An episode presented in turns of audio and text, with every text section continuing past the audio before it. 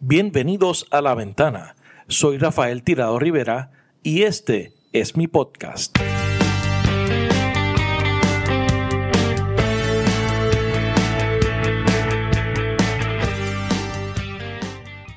от нас решительных и незамедлительных действий. Es bien sabido que por 30 años, paciente y decisivamente, hemos intentado llegar a un acuerdo con los países de la OTAN sobre los principios para llegar a una seguridad igualitaria e indivisible en Europa. En respuesta a nuestras propuestas, hemos recibido o mentiras o intentos de presión y chantaje, mientras la Alianza Transatlántica se ha acercado a nuestras fronteras sin importarles nuestras preocupaciones. Por ello, según el acuerdo de amistad con las repúblicas de Donetsk y Lugansk, con la aprobación del Senado de Rusia, he tomado la decisión de comenzar una operación militar especial. Las repúblicas populares de Donbass han solicitado la ayuda de Rusia. Nuestro objetivo es defender a la población que durante ocho años han estado sufriendo torturas y genocidio por parte de las autoridades neonazis de Kiev. Vamos a tratar de desmilitarizar y desnazificar Ucrania. Можу розпочати це звернення з хорошої новини. Ми вистояли. Hemos sobrevivido y estamos repeliendo con éxito los ataques enemigos. La lucha continúa en muchas ciudades y distritos de nuestro país, pero sabemos que estamos defendiendo nuestra tierra y el futuro de nuestros hijos en Kiev y en partes clave del país, nuestros ejércitos en control. El enemigo trató de cerrar el centro de nuestro país e instalar todavía aquí a sus títeres. Necesito ser franco y decir que el pueblo ucraniano merece ser miembro de pleno derecho de la Unión Europea. Esta será una señal clave de apoyo a nuestro país. Este es un momento decisivo para finalmente poner fin a años de discusiones estratégicas y finalmente admitir a Ucrania en la Unión Europea. Esos eran los presidentes de Rusia y de Ucrania, Vladimir Putin y Volodymyr Zelensky, respectivamente, esbozando los eh, principales argumentos de cada cual en este conflicto bélico que lleva ya más de un mes de duración. Bienvenidos oficialmente al episodio número 37 del podcast La Ventana. Gracias a todos siempre eh, por la sintonía.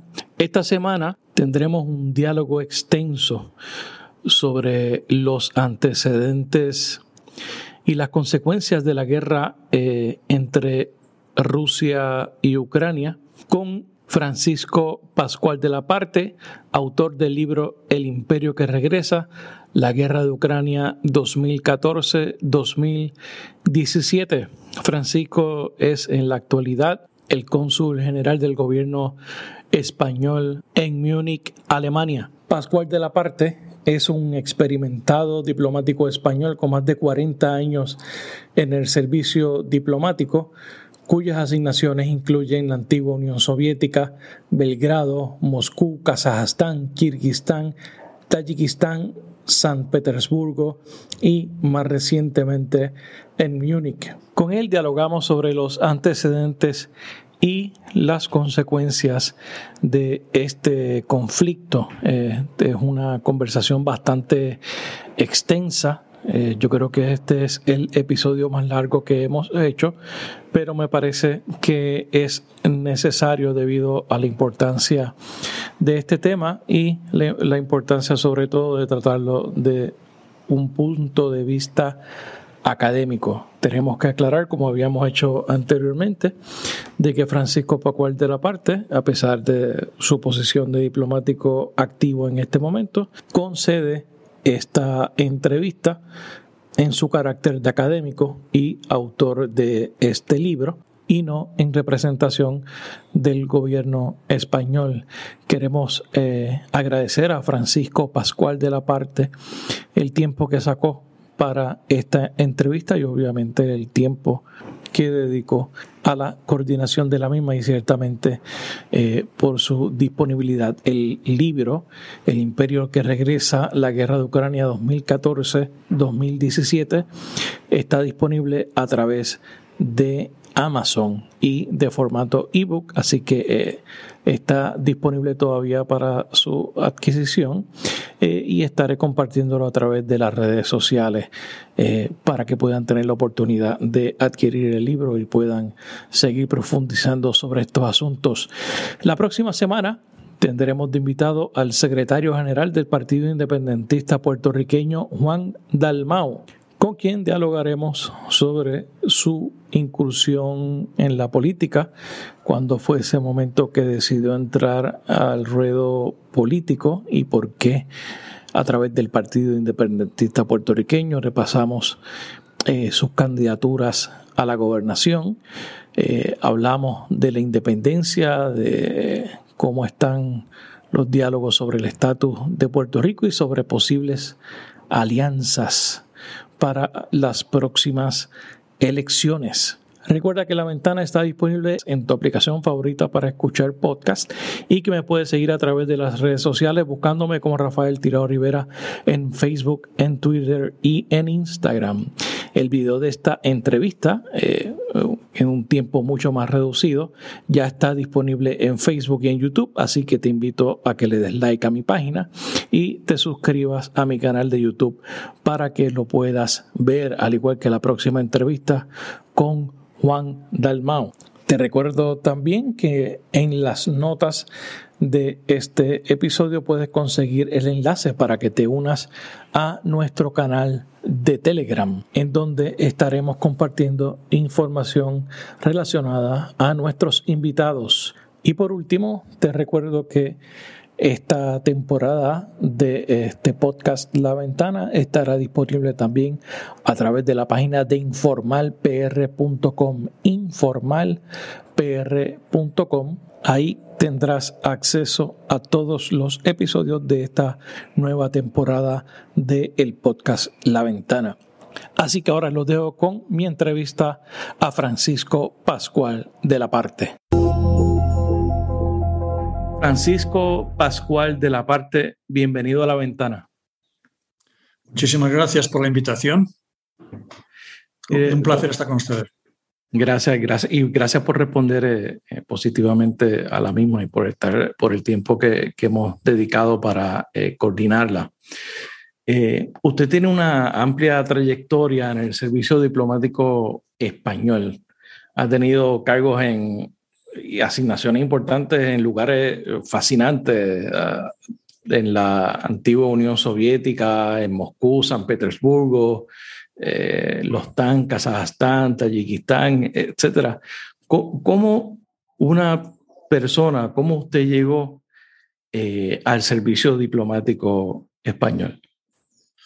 Pues después de acabar los estudios de Derecho, iba para abogado ¿Dónde usted estudió? En la Universidad de Valencia, en España. Pues después de acabar los estudios eh, de Derecho, resulta que me sortean, porque entonces el servicio militar en España era obligatorio, no era voluntario. Me sortean para el servicio militar y me corresponde la flota, la Marina de Guerra. Ok. Entonces, pues voy para allá. Fue una interrupción de mis planes eh, profesionales y una vez estando firmes, eh, alineados, formados los marineros en el, en, el patio del cuartel, se me acerca el capitán de navío y me dice, y, ve que estaba escrito en mi badger que era abogado, y dice, ¿usted es abogado? Y yo, pues sí. ¿Y qué hace usted aquí siendo abogado? Y digo, bueno, pues ya verá. Ustedes me han sorteado y aquí me, ha tocado. Bueno, y, y, con, la, con la reputación no tan buena también que a veces tienen los abogados. Exactamente. ¿Y, usted qué piensa hacer cuando acabe el servicio militar? Digo, bueno, pues me gustaría, me gustaría hacer varias cosas, pues seguir, eh, dedicarme a la abogacía o ser juez, o, porque eso, en el fondo quería ser diplomático, pero es muy difícil porque preparar, preparar eh, la oposición para ingreso en el cuerpo diplomático en, en un buque de guerra, pues es muy difícil. Así que lo voy a dejar. Y entonces él me dice, no lo deje. En esta vida a todo hay que echarle un par de agallas. Si usted quiere serlo, trabaje para serlo y si necesita tiempo para estudiar, dígamelo y se lo daré.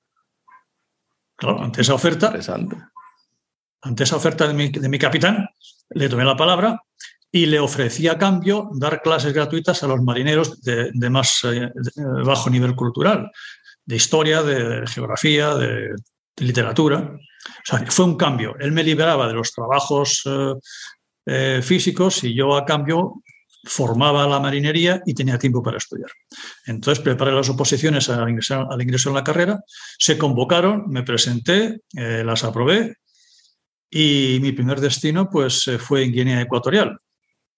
A Guinea. Para, eh, que, fue, que había sido territorio español en el Sí. pasado, el único país de África que habla español. Correcto. Fue emocionante encontrarme en mitad de la selva con gente hablando español, que no me esperaba. O sea que eso, eso fue más o menos en resumen cómo, cómo llegué al, al cuerpo diplomático. ¿Y alguna vez en ese periodo usted dijo, voy a estar 40, más de 40 años de mi vida dedicado a esto? ¿Cu- ¿Cuándo fue que usted dijo, o, o- o cuándo fue, cuál fue el momento que usted dijo, pues yo creo que sí, esto es lo que quiero hacer como carrera? Sí, ya fue en África, en África.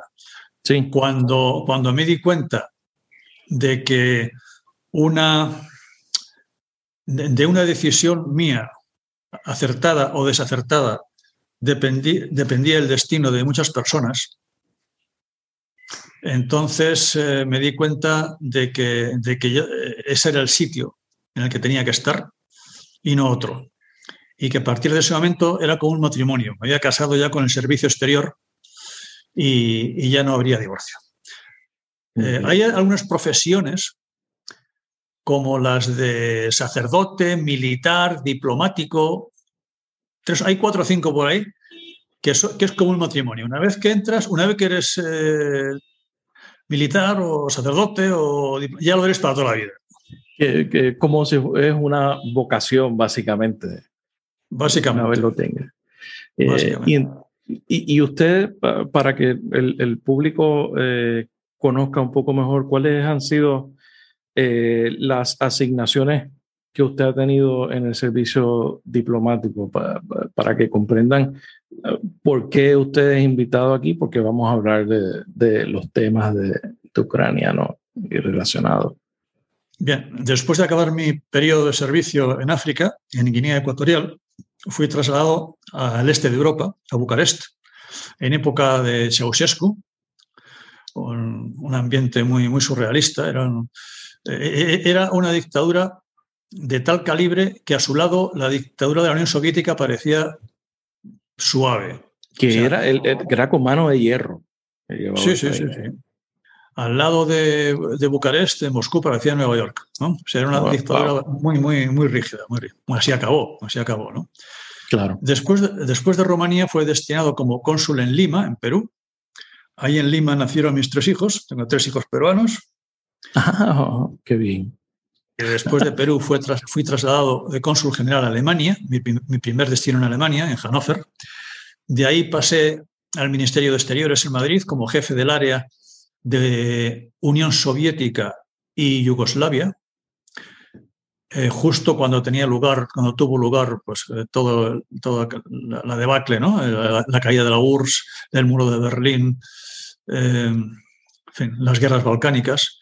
De ese departamento del Ministerio de Asuntos Exteriores fui trasladado a Belgrado, a la capital de Serbia, y ahí eh, pues, eh, pude presenciar lamentablemente tres guerras, la guerra de Eslovenia, guerra de Croacia y guerra de Bosnia-Herzegovina.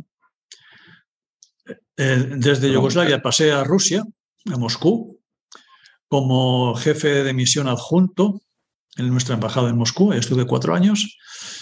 Y estando allí, fui, nombrado embajador en Asia Central, embajador de España en tres repúblicas, en Kazajstán, Kirguistán y Tayikistán.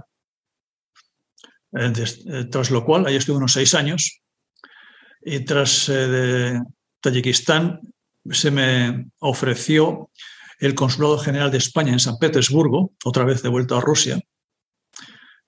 Abrí el Consulado de España en San Petersburgo porque no había Consulado de España en esta ciudad hasta entonces, lo cual me permitió tener una relación muy estrecha pues, con las autoridades rusas locales para abrir un consulado, pues hay que hacer contratos, contratar choferes, secretarias, telecomunicaciones, aduanas, policía, y me sirvió muchísimo para conocer todos los estamentos de la sociedad rusa.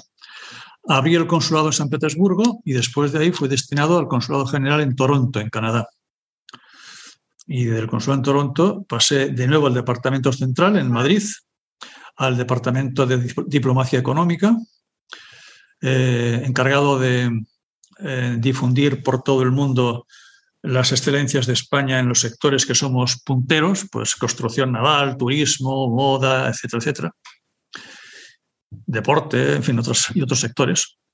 Y de ahí fui destinado, como ya mi última asignación, al Consulado General aquí en Múnich, en Alemania, que lo pedí, lo pedí voluntariamente porque mis hijos, que ya son mayores, todos están trabajando cerca de aquí y me gustaba estar cerca de ellos. Y, eso, y, aquí estoy. Y ya está preparándose pronto para el retiro después de, todo este eh, viaje alrededor del mundo, ¿no? Así es, el, 15 de julio, si Dios quiere, me jubilo. Qué bueno. Después de 43 años eh, en este negocio. Que es básicamente una vida. Es básicamente una vida, que ha sido muy interesante, se ha pasado muy rápido. Eh, cuando uno mira atrás, como dirían en Texas, uno mira y dice, ve la polvareda que ha dejado, madre mía, vaya cabalgada, ¿no? Eso es tremendo. Es una, imagino la, la, satisfacción que, que, se lleva eh, luego de, haber cumplido, ¿verdad? Con, con la misión. Pues es una sensación mixta, ya que lo dice, porque por una parte sí es una carrera que me ha dado muchas satisfacciones, conocer eh, pueblos muy diferentes al mío, eh, aprender idiomas que nunca soñé que iba a aprender. Y, pero por otra parte, me ha dejado un sabor amargo porque, porque he, sido, he presenciado dos guerras muy parecidas, por cierto, son casi iguales. La guerra, las guerras de balcánicas y la actual guerra en, eh, Correcto. Y la actual guerra en, Crimea son muy, muy parecidas. Sí. Y por causas también muy parecidas. Claro. Eh, entonces, claro, pues, pues eh, el, haber eh, presenciado cómo se iban, cómo iban a tener lugar esas, esas, esas guerras, haber visto cómo se podían haber evitado, haber advertido a tus superiores y colegas de otros países que íbamos hacia el abismo y que había que hacer algo para frenar esa dinámica y no conseguir que se frenase, eso mm, pues deja un, un resabio, no es precisamente agradable. Sí, eso, eso precisamente vamos a hablar un poco de, de eso, de, esos, de, esas cosas que estaban pasando. Y, me gustaría comenzar a, eh, tocar el tema, eh, porque usted domina muy bien esto, eh, hacer un recuento histórico, ¿verdad? de, de, los eventos más importantes que nos trajeron hasta este momento que ya llevamos 20, 30 y pico de días de una, de una invasión de, Rusia a Ucrania y que ciertamente eh, no comenzó ni en el invierno cuando se comenzaron a piñar la, eh, eh, el, ejército ruso en la frontera, ni tampoco en el 2014 cuando Rusia anexa a Crimea y comienza todo este... Háblenos de, esos antecedentes históricos. Bueno, cuando eh, en octubre del año pasado Rusia empezó a trasladar unidades desde Siberia y desde los más lejanos confines de, de la Federación Rusa hasta las fronteras de Ucrania, eh, yo pensé que eso no podía ser un ejercicio militar. ¿Qué es lo que estaba planteando el presidente Putin? Y después, aunque las autoridades rusas insistían una y otra vez que eso era una parte de un ejercicio militar y que, Rusia, como cualquier país, tiene libertad para mover sus tropas dentro de su territorio donde le, donde le diera la gana, eh, yo, después de haber visto episodios muy similares en el pasado, em, empecé a sospechar seriamente de que eso no, era un ejercicio militar. Y me lo confirmó el hecho de que mm, barcos rusos de la flota del Pacífico, imagínense dónde está Vladivostok, la flota del Pacífico, y de la flota del Báltico, se tomaron la molestia de dar la vuelta a medio mundo para llegar hasta el Mar Negro. Hasta el Mar Negro. Y además, parte de esos barcos eran barcos de desembarco, destinados a transportar tropas de desembarco, tropas especiales de desembarco. Mientras tanto, el número de militares rusos en torno a las, fronteras de Ucrania va creciendo. 110.000, 120.000, 150.000, 190.000 y, al mismo tiempo crecía el, equipamiento militar. No paraban de llegar tanques en ferrocarril, artillería pesada, aviones, incluso se publicaron fotos de satélite. Eh, cuando llegó la flota del Báltico al Mar Negro, yo ya estaba convencido de que iba a tener lugar una invasión. No, así lo no había mucha duda. así lo comenté con mis colegas.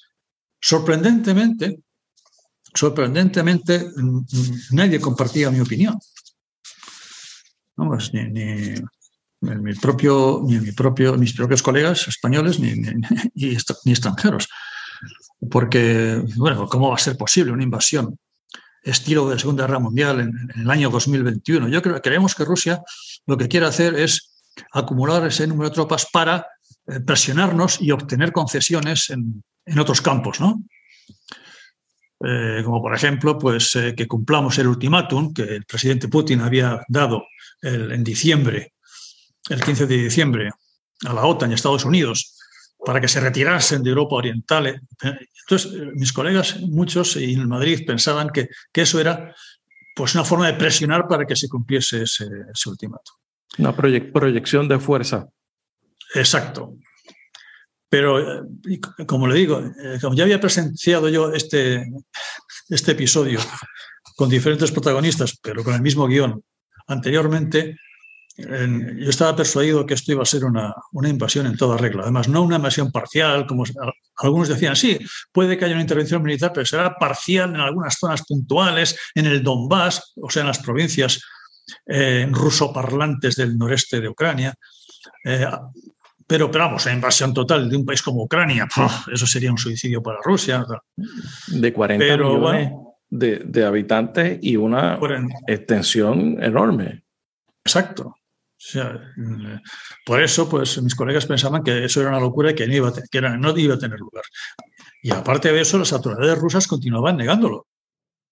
O sea, públicamente. Oiga, incluso se sentían ofendidos cuando se, les decía, ¿no? Oiga, pero ustedes qué están diciendo? ¿Pero ¿Por quién nos toman? ¿Por quién nos toman? ¿Por unos salvajes? ¿Cómo que vamos a invadir a Ucrania? Días antes de que la fueran a invadir. ¿no? Bueno, y en contra de todo pronóstico, el, día 24 de febrero, las tropas rusas entran en Ucrania por su frontera norte, este, sur, intentan hacerlo también por el mar y empiezan a bombardear posiciones ucranianas, ciudades.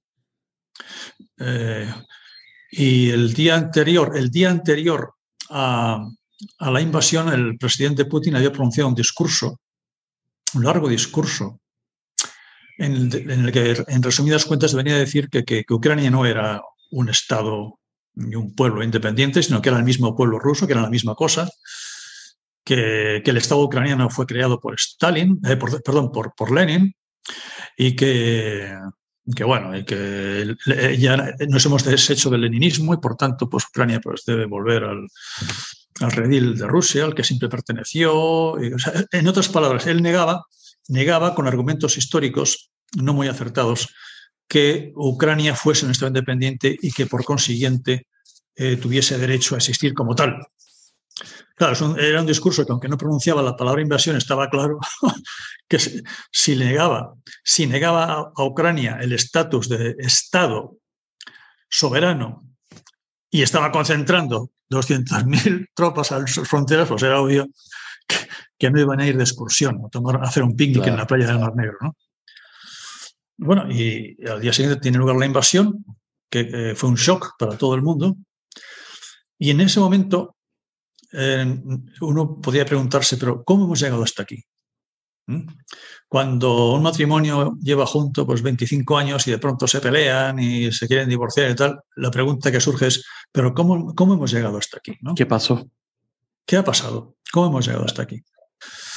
Pues hay causas eh, históricas mm, a dos niveles,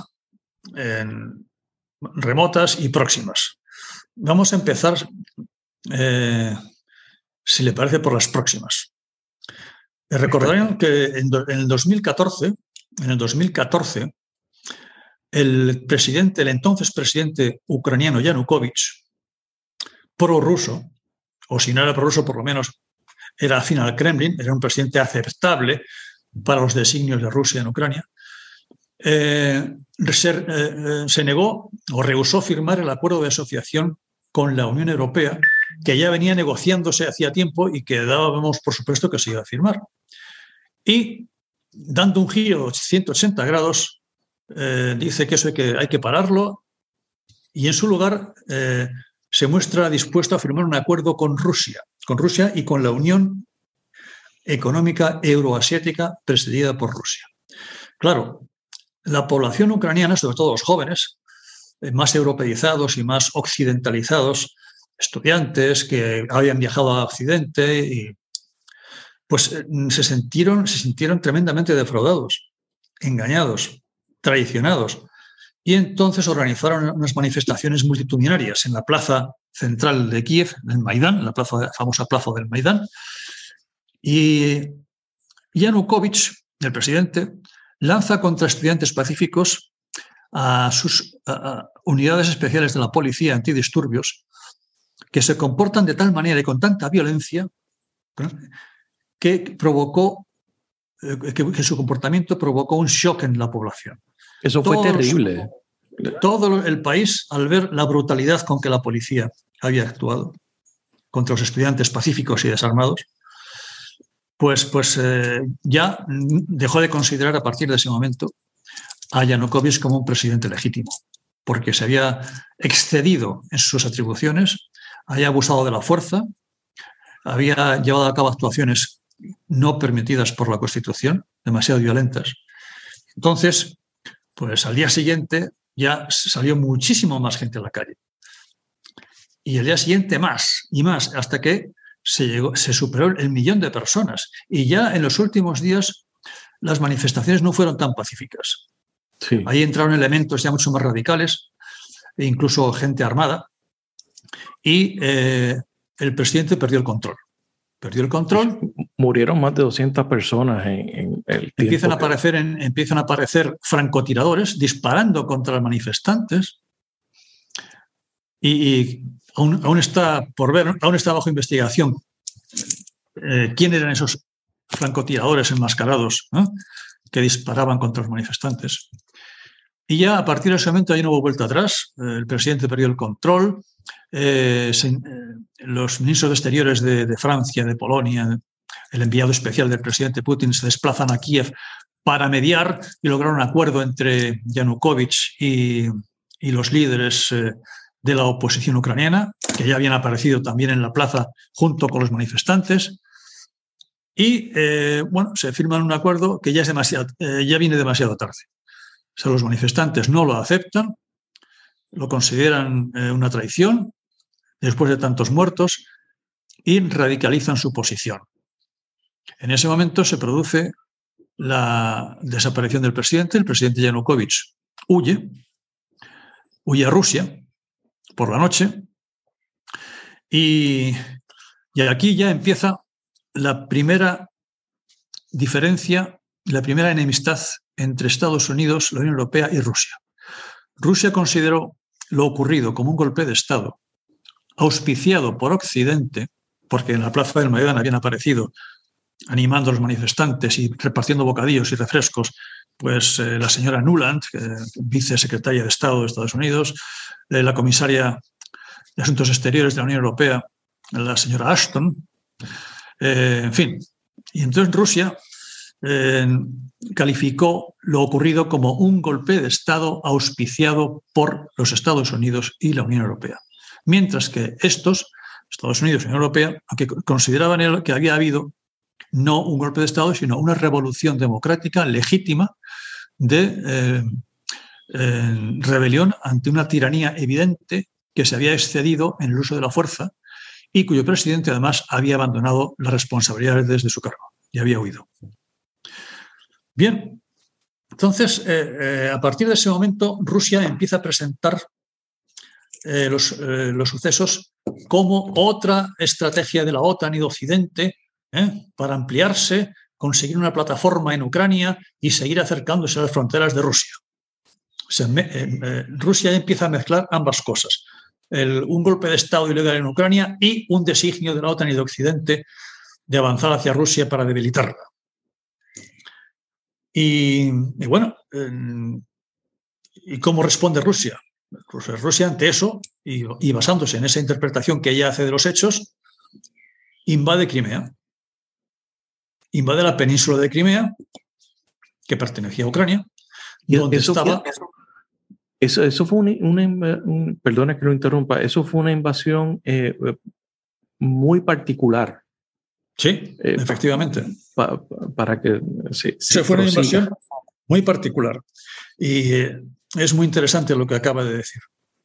Porque en Crimea tenía y tiene su base la flota rusa del Mar Negro. Y aparte de la flota rusa del Mar Negro, hay un acuartelamiento de tropas rusas especiales. Hay un acuerdo entre Ucrania y Rusia, según el cual Rusia puede mantener en esa base pues, hasta 25.000 soldados, creo que es. No me haga mucho caso, puede que sean 20.000. En fin, en todo caso, muchos soldados. Entonces, claro, eh, es una invasión peculiar por la sencilla razón de que los soldados rusos ya estaban en Crimea que lo único que tuvieron que hacer fue desplegarse, salir de la base y desplegarse por toda la península, a lo que no les autorizaba el acuerdo ruso-ucraniano. Claro. De, hecho, iban sin insignias. Eh, iban sin insignias. A ellos se unen soldados que venían de Rusia, que tampoco llevaban insignias para que no se les pudiera identificar. Y eh, el, presidente Putin pues, intentó con ello presentar eh, lo que era una invasión de Crimea, una, ocupación militar rusa de Crimea, pues como una, eh, una legítima defensa de, eh, de, la población local que podía adquirir eh, uniformes militares en cualquier tienda, según sus propias palabras. ¿no? Eso no se lo creyó nadie. Y entonces se lleva a cabo en Crimea una sesión, del parlamento, el Parlamento de Crimea lleva a cabo una sesión también muy peculiar, porque en ella no se permite la entrada a los que estaban, a, los, diputados, a los parlamentarios que estaban en contra de la unificación de Crimea con Rusia, sino que es, eh, el Parlamento primero es ocupado por las tropas rusas, que permiten la entrada únicamente a aquellos parlamentarios, eh, vamos a decirlo así, pues nacionalistas, independentistas, separatistas, que en una sesión del Parlamento especial, mm, pues votan eh, en favor de, eh, de la celebración de un referéndum que después de muchas variaciones se cristaliza como en un, en un referéndum eh, de autodeterminación de Crimea, de independencia de Crimea y de adhesión a Rusia después de la independencia. Obviamente, un referéndum celebrado en esas condiciones sin posibilidad para los disidentes de hacer propaganda en contra, eh, a punta de pistola y, sin, sin, observadores internacionales y sin las más mínimas garantías, pues no fue considerado válido por la comunidad internacional. Pero sí por Rusia, sí por Rusia. De modo que, tras el referéndum, se lleva a cabo la incorporación de Crimea a Rusia y de Sebastopol, la, la ciudad base militar rusa en Crimea, a Rusia como dos sujetos más de la Federación Rusa. Gran ceremonia en el Kremlin, discursos, etcétera, etcétera, etcétera, etcétera. A continuación de esa ocupación tan singular como usted la describe, peculiar de Crimea, tiene lugar eh, la insurrección de la población ruso parlante en el Donbass. Donbass. Donbass es una cuenca minera básicamente que ocupa eh, dos regiones situadas en la punta noreste de Ucrania, fronteriza con el sur de Rusia y que está poblada en gran parte por ruso parlantes. Entonces, mm, ahí se van organizando comités, comités pro independencia del Donbass, eh, se autoproclaman eh, repúblicas independientes esas dos provincias que se llaman Donetsk y Lugansk. Y en Rusia intenta dar a eso una imagen de revolución espontánea, de decisión espontánea de la población, cuando en realidad los disturbios en el Donbass, cuando ya comenzaron a tomar un carácter violento, ser víctimas, fueron provocados por eh, paramilitares y antiguos militares venidos de Rusia, a las órdenes del famoso eh, eh, que había sido miembro de los servicios secretos del ejército ruso, y, y que él mismo lo dice. Es decir, en una entrevista que concede al diario Saftra en, Rusia, él dice que fue él el que apretó el gatillo y fue él el que tuvo el honor de, iniciar los incidentes violentos en el Donbass. Es importante subrayar esto porque el, relato ruso ha sido muy diferente. Ha sido que fue una cosa espontánea del Donbass y que los eh, ucranianos eh, cometieron un genocidio contra los rusoparlantes en el Donbass eh, y eso, eh, eso no es cierto. Obviamente, cuando se produce ese brote separatista del Donbass, el gobierno ucraniano reaccionó como cualquier otro gobierno en su lugar en cuyo territorio se hubiera producido un brote separatista, alentado por militares venidos del extranjero. Pues envió a su policía y a su ejército para evitar la secesión y, obviamente hubo un choque y hubo víctimas. ¿Qué esperaban? Es que, eh, pero según eh, el mismo comandante de los paramilitares prorrusos, en rusos eh, y prorrusos en en el, en el Donbass, eh, Igor Girkin, apodado Stilkov, ya mencionado, pues según él mismo, fueron ellos los que iniciaron los incidentes armados. Bien, y así se inicia una, una guerra larvada de ocho años, desde, desde el 2014, entre las fuerzas de Ucrania, las Fuerzas Armadas de Ucrania, y los milicianos prorrusos, apoyados obviamente por el, ejército regular ruso, en el Donbass. Rusia lo niega. Rusia siempre ha negado que haya soldados, rusos en el Donbass. Pero, en fin, los mismos eh, jefes militares, incluido el, eh, Stielkov, ya mencionado, admiten que en cierto momento pues, eh, estaban a punto de ser derrotados por las tropas ucranianas y que en su auxilio llegaron militares rusos. O sea, que ellos mismos lo dicen. Claro, y ha habido 14.000, cerca de 14.000 muertos. Y en, estos ocho años, en estos ocho años ha habido aproximadamente unas 14.000 víctimas mortales. Bien.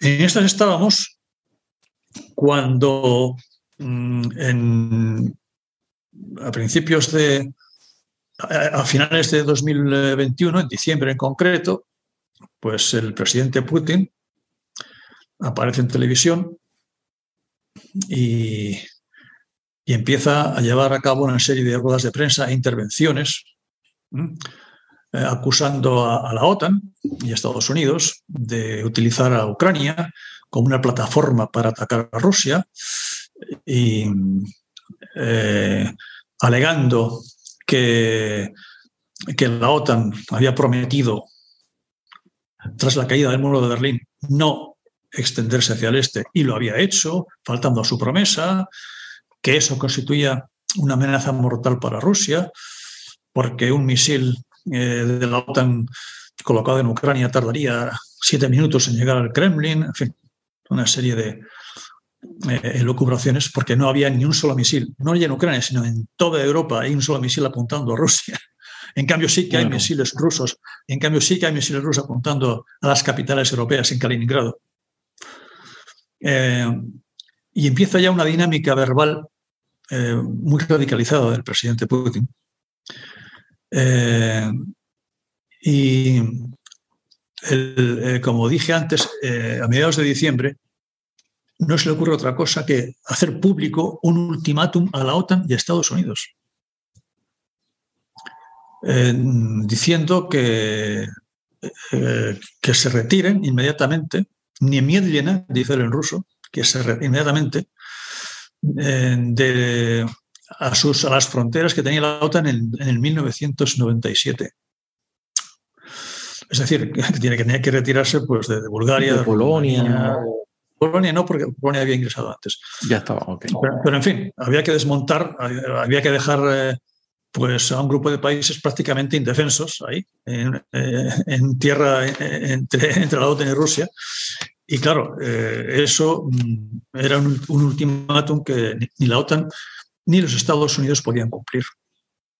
Entonces, eh, Estados Unidos contestó, eh, la OTAN contestó también por escrito a ese ultimátum, ofreciendo negociaciones sobre de, limitación de armamentos, ofreciendo transparencia en las maniobras militares, ofreciendo revisar la estructura de seguridad para adaptarla a los nuevos tiempos y sugirieron, tanto los Estados Unidos como la OTAN, llevar a cabo negociaciones, eh, tanto a nivel bilateral, Estados Unidos y Rusia, como a nivel multilateral, OTAN-Rusia, y eh, como a nivel eh, paneuropeo en el marco de la OSCE. La OSCE es la Organización de Seguridad y Cooperación Europea, donde se suelen tratar temas de fronteras, eh, seguridad, derechos humanos y cooperación.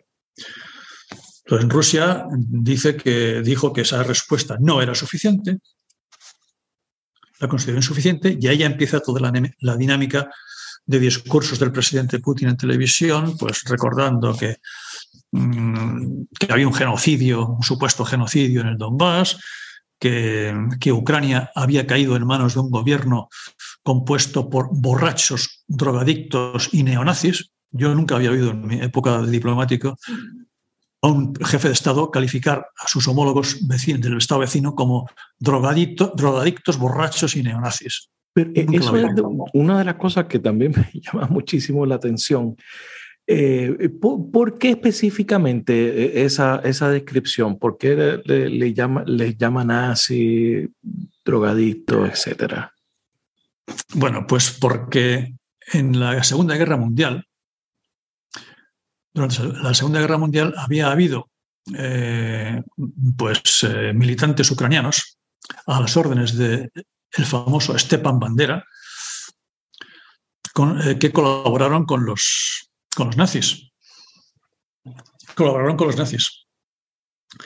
Y, bueno, el, tema de bandera, los, esos colaboradores en ruso tienen un nombre que todo el mundo conoce, los banderovtsi. Entonces, eh, en, el relato de Putin, pues eh, esas fuerzas nazis o neonazis, ¿no? pues que estaban latentes durante la época soviética, pues han vuelto a la superficie con sus prácticas nazis y y bueno, para, para, ilustrar, eh, o como, vamos a decir, como ilustración de esa versión, eh, los, medios de comunicación rusos exhibieron eh, las imágenes de batallones con símbolos parecidos a la Cruz de Granada en sus uniformes en Ucrania, en el Maidán, de extrema derecha. Y es cierto, es cierto que había batallones y, combatientes entre los manifestantes del Maidán muy violentos y, que, según los estándares europeos, eh, podían ser calificados como de extrema derecha. Claro.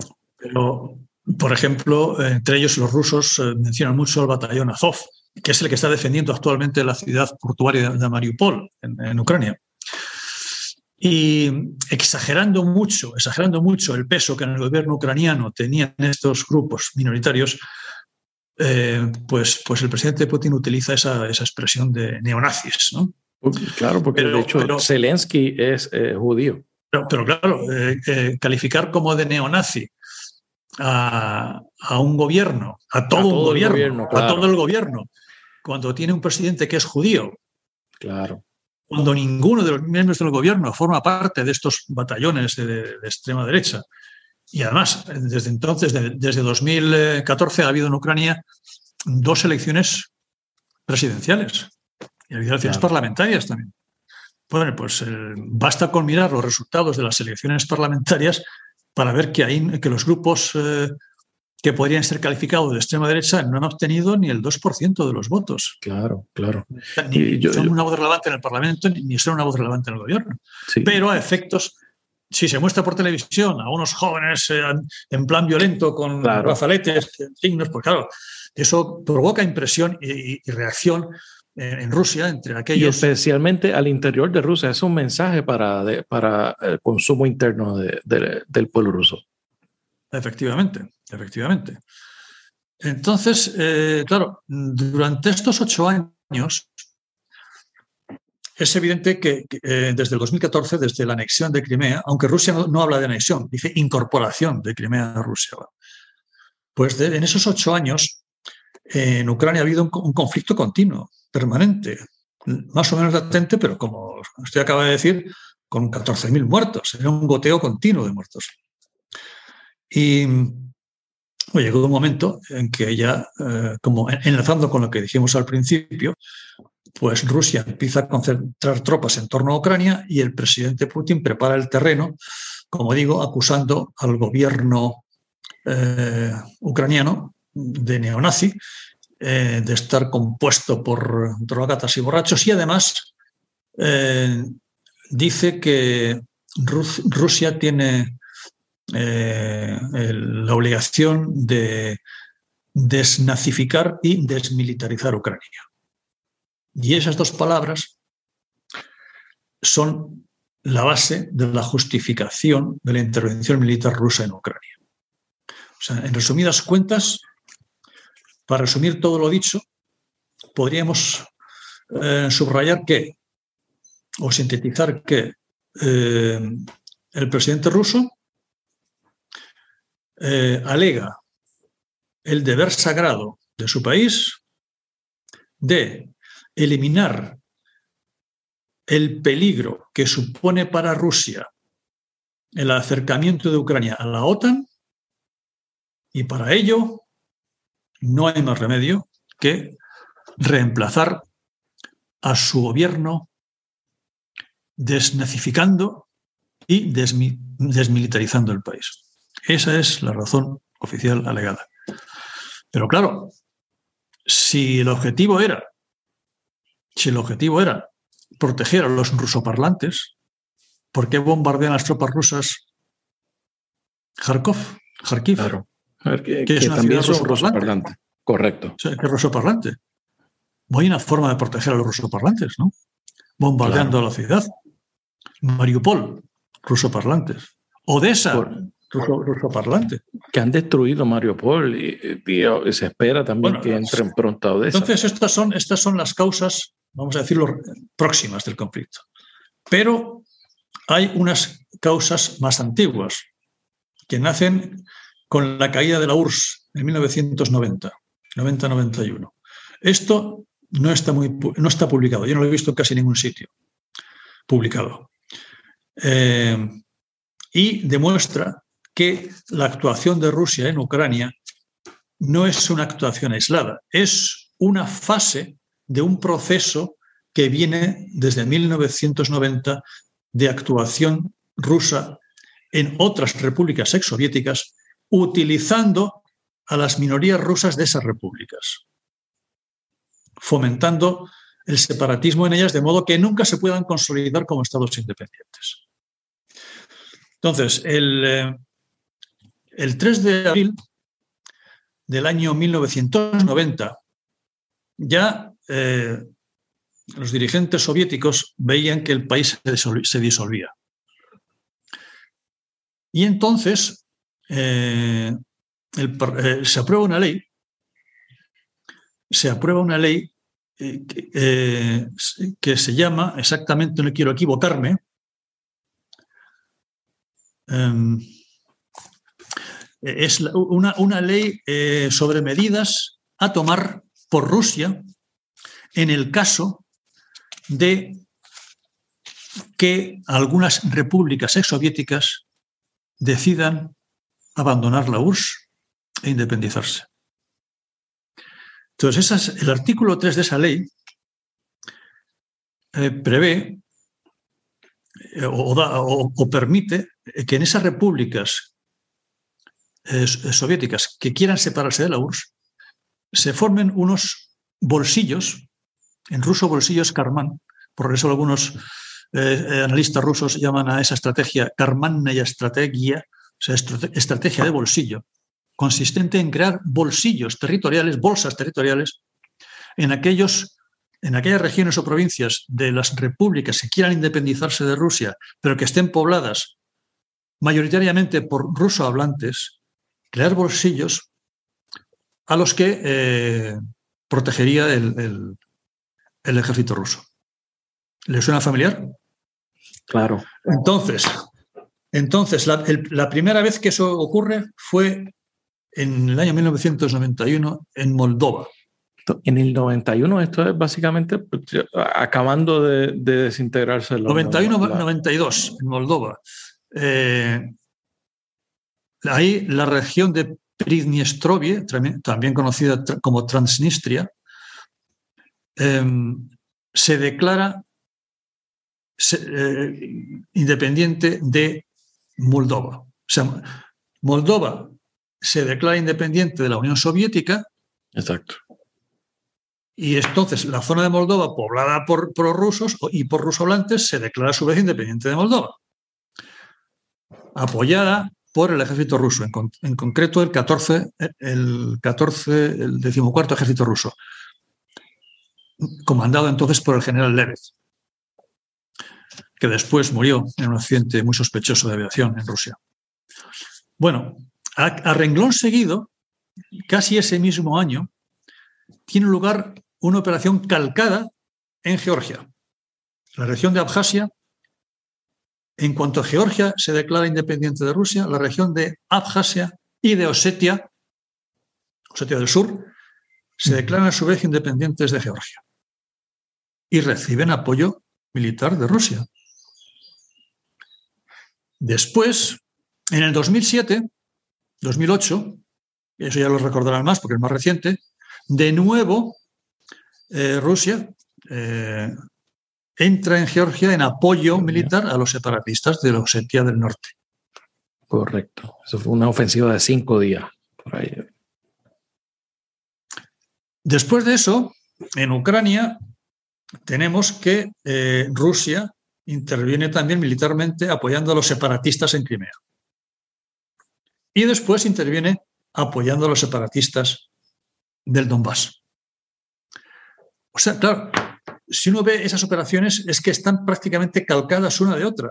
Es un patrón que se repite. Es un patrón, es un patrón que se repite. Por consiguiente, cuando los dirigentes rusos o el mismo presidente alega que, es una respuesta, es una respuesta a, la amenazante ampliación de la OTAN hacia el este, pues se le debe recordar que ese proceso empieza mucho antes de que alguien pensara en la ampliación de la OTAN hacia esto. Entonces ahora, si le parece, eh, vamos a ver qué es eso de la ampliación de la OTAN hacia el este, si es una amenaza para Rusia o no, porque ese es otro de los caballos de batalla y, prácticamente es la causa fundamental que alega el presidente Putin y la dirigencia rusa para intervenir en Ucrania, porque la OTAN se extiende Vamos a ver. Ellos saben que no es cierto, saben que eso no es cierto. Lo saben perfectamente. Pero en Occidente nos lo hemos tragado. Incluso empleamos esa expresión. Todo el mundo que habla de este tema habla de la expansión de la OTAN hacia el este. Sí, se habla como un dado de que eso es lo que causa parte de los problemas. Vamos a ver. Y que hubo una promesa de que no se extendería y que esa promesa se incumplió. Vamos a ver. La expresión expansión de la OTAN hacia el este es una traducción de la versión rusa que es Rashirienie NATO Navastok, que ha hecho fortuna por lo que se ve, porque la emplea todo el mundo. Y, para mí es equivocada porque cuando usted habla de expansión, en ruso Rashirienie, lo que implica es una política proactiva de avanzar hacia las, hacia las fronteras de Rusia, con un designio de la OTAN desde Bruselas, un plan malévolo de avanzar y extenderse para debilitar a Rusia y llegar hasta sus fronteras. Y básicamente como, como si fuera colonizar los eh, nuevos estados que entran. Algo así, algo así. Pero, eh, eh, pero quienes dicen eso omiten la verdadera causa. No fue que la OTAN decidiese extenderse hacia las fronteras de Rusia, sino que fueron los países de la Europa Oriental los que voluntariamente, en uso de su soberanía como estados, solicitaron entrar en la OTAN.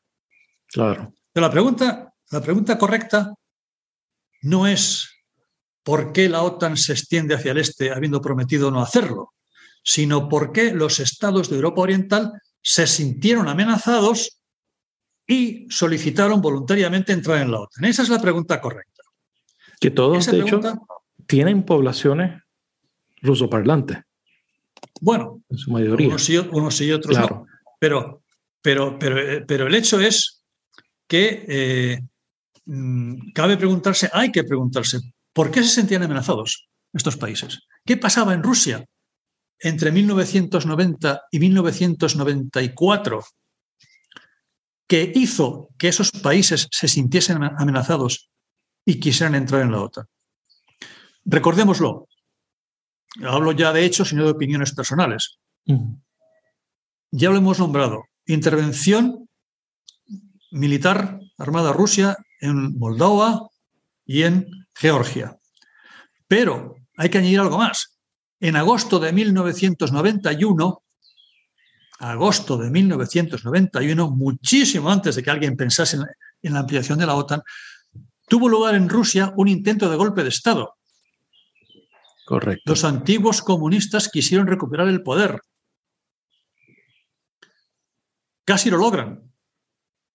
Casi lo logran. Gorbachev eh, prácticamente lo tuvieron semi aislado o aislado completamente eh, los golpistas.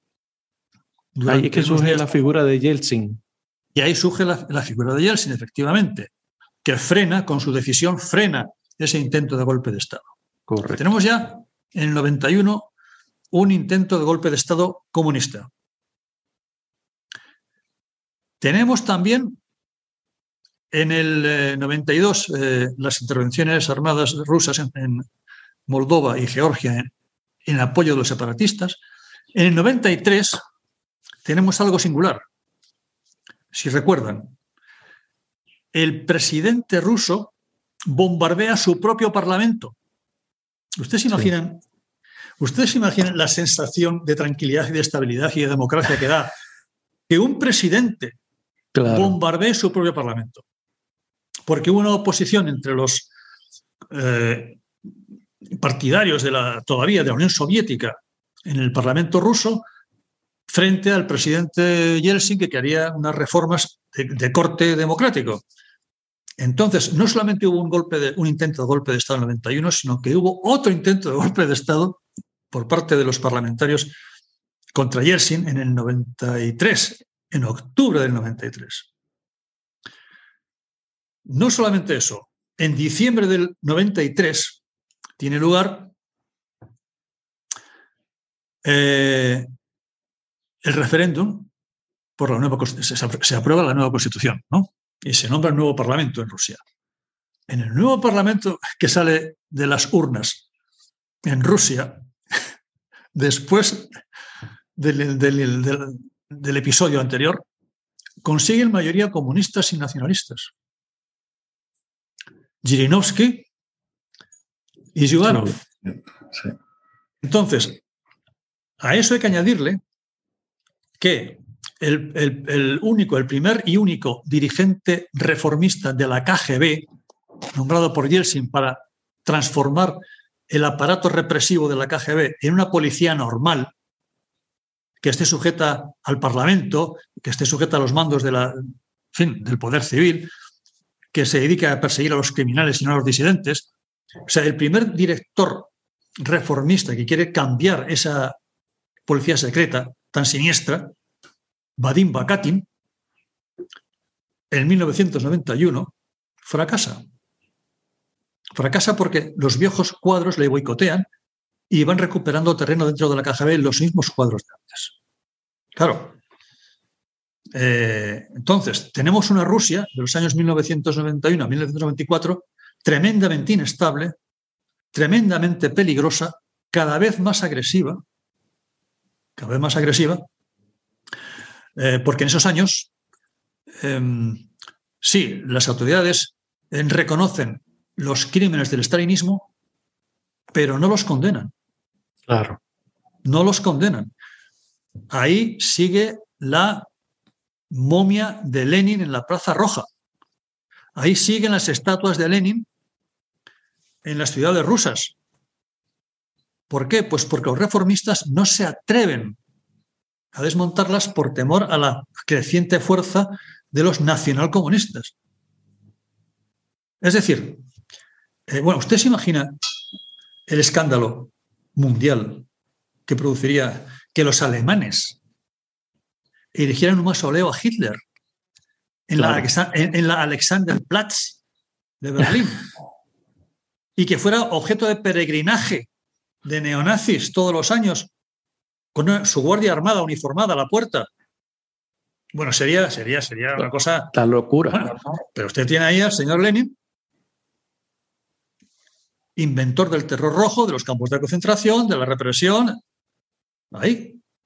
Entonces, eso, los países del este de Europa, los, dirigentes de los países del este de Europa, que habían escapado ya al, al control de la URSS y que veían todo esto, o sea, veían que la URSS daba la espalda a las reformas y que no desmontaba el aparato represivo que seguía intacto y que era cada vez más agresiva, más peligrosa y más inestable, obviamente buscaron una garantía a su seguridad.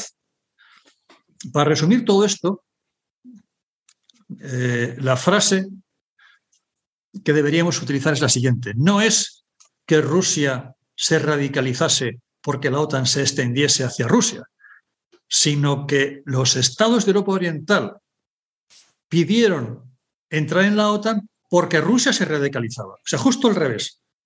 Pero los, dirigentes rusos han sabido darle la vuelta al argumento y presentar a la OTAN como una organización agresiva que se extiende hacia Rusia, patatín, patatán. Que de hecho hubo en algún, en algún momento se, habló de la OTAN y eh, traer al propio Rusia como miembro de... en 1994 incluso se, se barajó, se consideró la posibilidad efectivamente de que la misma Rusia formase parte de la OTAN. Claro. Y en 1997 se firma el acuerdo eh, OTAN-Rusia, por el cual ambas colaboran contra enemigos comunes, que siguen siendo enemigos comunes nuestros. Y se crea eh, una misión de eh, una representación de Rusia. De coordinación, correcto. Coordinación, y, trabajamos juntos en la lucha contra la piratería, por ejemplo, en, el, en el Índico, contra el crimen organizado, contra los peligros que son comunes a los dos. O sea que, y, aún recuerdo cómo entonces el, el secretario general de la OTAN, señor Solana, español Solana, Javier Solana, y el ministro de Exteriores ruso, en aquel entonces, Yevgeny Primakov, que ya ha fallecido, pues se dieron un abrazo tras la firma del acuerdo OTAN-Rusia en 1997. O sea, ya no, no, no éramos... O sea que, como se ve, el relato ruso actual demonizando a la OTAN y la, así llamada expansión hacia el este, eh, hacia, en fin, hay dos puntos que, que Putin no menciona nunca pero que quiero mencionar aquí, porque tampoco lo menciona mucho la prensa occidental. Uno es el Memorándum de Budapest de 1994. Según ese memorándum, Ucrania entrega todas sus armas nucleares a Rusia. Y lo hizo. A cambio, recibe garantías de Rusia de que Rusia garantizará la integridad territorial de Ucrania y su seguridad. Bueno, ya se está viendo cómo lo garantiza. Claro. Pero es que, es que además se puede decir, no, no, eso era un acuerdo, eh, era una promesa informal y no sé qué, pero no era un acuerdo con fuerza obligatoria. Bueno, tomemos entonces el acuerdo de 1997. Ese sí es un tratado ratificado por el Parlamento ruso, Tratado de Amistad y de Cooperación entre Rusia y Ucrania. Correcto. De 1997, que reconoce a Crimea como parte de Ucrania. O sea, que eso tampoco se menciona en la versión oficial rusa. ¿no? Correcto. Y por último, respecto a este asunto, eh, yo coincidí en Moscú en un almuerzo con Gorbachev. Y largo y tendido, estábamos cuatro personas nada más. Le pregunté por el tema de la famosa promesa. Y él me dijo claramente que no, que la OTAN no había dado nunca una promesa a Rusia de no extenderse. La promesa que dio la OTAN, cuando dijo esa famosa frase eh, Baker de, y Genser, el antiguo, el antiguo ministro de Exteriores alemán, eh, que no se, eh, prometimos a Rusia que, no, que la OTAN no se extendería un milímetro al este. Cierto, lo dijo, pero se refería a Alemania del Este. En aquel momento lo que se estaba negociando era la unificación alemana. De la unificación alemana, correcto. Entonces lo que se le prometió a Gorbachev es que la estructura de la OTAN, cuando Alemania se reunificase, la estructura de la OTAN no se, extendería a Alemania, a Alemania del Este. Se mantendría donde está se mantendrá donde está. Efectivamente. Y en, la firma del acuerdo del 1997, el, acta OTAN-Rusia, también se prometió a Rusia que la estructura de la OTAN no se extendería a los nuevos países. Y no se extendió. Ni bases de la OTAN, ni tropas americanas, ni misiles de la OTAN. La OTAN ha cumplido su promesa. Ahora sí, ahora hay tropas, después de la invasión de, la incorporación de Crimea y después del ataque a Ucrania, es cuando están empezando a llegar eh, tropas de Estados Unidos y tropas de la OTAN a estos países. Claro, porque lo los están pidiendo esos países. claro, pero, tampoco son eh, acantonamientos permanentes, son rotatorios y muy pequeños. Tampoco pueden, eh, o sea, un contingente de mil soldados no es una amenaza para Rusia. Claro. Entonces quería subrayar estos puntos importantes. Y luego, aparte de, aparte de, de que el mismo Gorbachev me dijese personalmente que nunca había oído esa promesa de, ampliación de la OTAN al este, el secretario general de la OTAN, el señor Solana, eh, también en un almuerzo que tuvimos en Moscú, dijo que efectivamente no había habido esa promesa. Y además tampoco pudo haberla, por la sencilla razón de que cuando en el año 1990, cuando dice Rusia que esa promesa se dio, aún existía el Pacto de Varsovia. Que el Pacto de Varsovia se disuelve el Pacto de Varsovia se disuelve en, agosto de 1991. ¿Cómo le va a prometer la OTAN o el señor Genser o, el señor Baker, cómo le van a prometer a Gorbachev que no se van a extender a los países del Pacto de Varsovia cuando aún existe el Pacto de Varsovia? Y cuando, y, cuando estaba ocurriendo todo en vivo, básicamente, ¿verdad? Que uno no, no, no, había, no sabía qué es lo que iba a pasar luego había un vacío de seguridad ahí. ¿Cómo se llena? ¿Quién lo llena? Entonces, eh, imagínense que ahora le digamos a Putin, mire, le prometemos que la OTAN no se va a extender a ninguna de las repúblicas que van a resultar cuando se desintegre Rusia. Es una ofensa horrorosa, ¿no? Un insulto tremendo, porque Rusia no se va a desintegrar. Nadie espera que, lo, que se desintegre. O sea, ¿cómo le vas a prometer a Gorbachev que la OTAN no se va a extender al Pacto de Varsovia cuando aún existe el Pacto de Varsovia, cuando uno se ha desintegrado? O sea que no se pudo dar esa promesa. Esa promesa se dio solo referente a Alemania Oriental. Y entonces, eh, yo creo que tenemos un buen eh, marco de referencia histórico eh, sobre los eventos que nos trajeron hasta acá. Me, gustaría seguir profundizando, haciendo un, análisis que yo sé que usted lo maneja muy bien sobre los actores, eh, los directos y los indirectos que están eh, eh, que actuando, ¿verdad? valga la redundancia, en, esta, en esta crisis. ¿Y cuáles son sus intereses y qué es lo que busca cada cual? Vamos a ver, hablando de dirigentes. Quería subrayar aquí un tema que tampoco se publica mucho en, en el prensa occidental. es que hay, puntos fundamentales que, bueno, que, eh, la, prensa y, los expertos occidentales es que, es que ni los mencionan, y son claves. Correcto. Bueno, eh, el nazismo tuvo su proceso de Nuremberg. Y a los dirigentes nazis se les castigó, se les juzgó y se les castigó por los crímenes cometidos. El comunismo no ha tenido su proceso de Nuremberg. Es más, tras la caída del muro de Berlín y tras la caída de la Unión Soviética, los mismos dirigentes comunistas siguieron en el poder en algunos países. Prácticamente, hasta hace poco, incluso en el presente, todos eh, y los más importantes dirigentes de Rusia han pertenecido al Partido Comunista. Incluso el mismo presidente pertenecía a la KGB. ¿Y cómo es que se mantuvieron en sus puestos con, tanto relativo éxito? Pues porque tras el desprestigio del comunismo, se agarraron a otra ideología que no estaba desprestigiada, que era el nacionalismo. ¿Y cómo, cómo puede ser tan fácil el tránsito del comunismo al nacionalismo? Pues, eh, eh, a lo mejor eh, se van a reír de mí, pero las paredes maestras son idénticas. Y lo van a comprender en cuanto se las diga. Tanto en el comunismo como en el nacionalismo existe una primacía del líder sobre las instituciones, del monolitismo sobre la pluralidad, del dogma sobre la moral, de la lealtad sobre los méritos, de los eslogans, les encantan los eslogans, pancartas, de los eslogans sobre el razonamiento, del mesianismo sobre la gestión, de la propaganda sobre la información, de la historia virtual sobre la historia real. Ellos inventan su propia historia, la reinventen, la reescriben continuamente. Del colectivo sobre el individuo, de los agravios históricos sobre el futuro en común, del resentimiento sobre la concordia. Esos rasgos los comparten el comunismo y el nacionalismo. De modo que en un comunista usted hace unos pequeños retoques, tac, tac, tac, tac, y le sale un nacionalista. Los extremos al final del día se tocan. y es fácil la transición. Nada más que vea usted el liderazgo chino, por ejemplo, un país comunista, ¿no?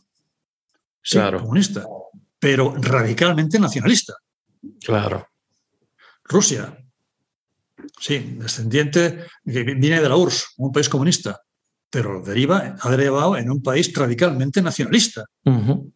Cuba, sí, muy, muy marxista, todo, lo marxista que usted quiera, pero el, régimen cubano es muy nacionalista. Nacionalista, claro. por eso digo que el comunismo, el comunismo deriva siempre hacia el nacionalismo. Y esa es la razón por, por la cual están en el poder. Además, siendo relativamente populares, líderes eh, nacionalistas que ya fueron antes líderes comunistas. Entonces, ¿qué es lo que persiguen los protagonistas de esta historia, como preguntaba antes?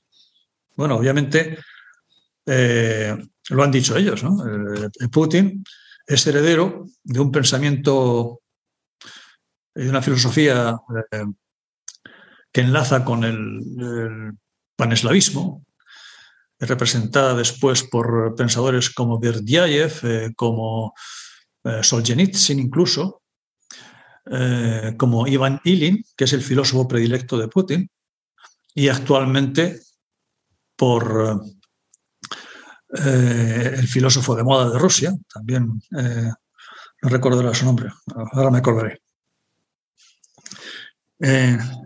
que mm, preconizan la formación de un poder euroasiático, una potencia euroasiático, bajo la dirección de Rusia. De revivir esa, la gran Rusia, ¿no? No, no, no, no la Unión Soviética, no, el imperio ruso. Claro.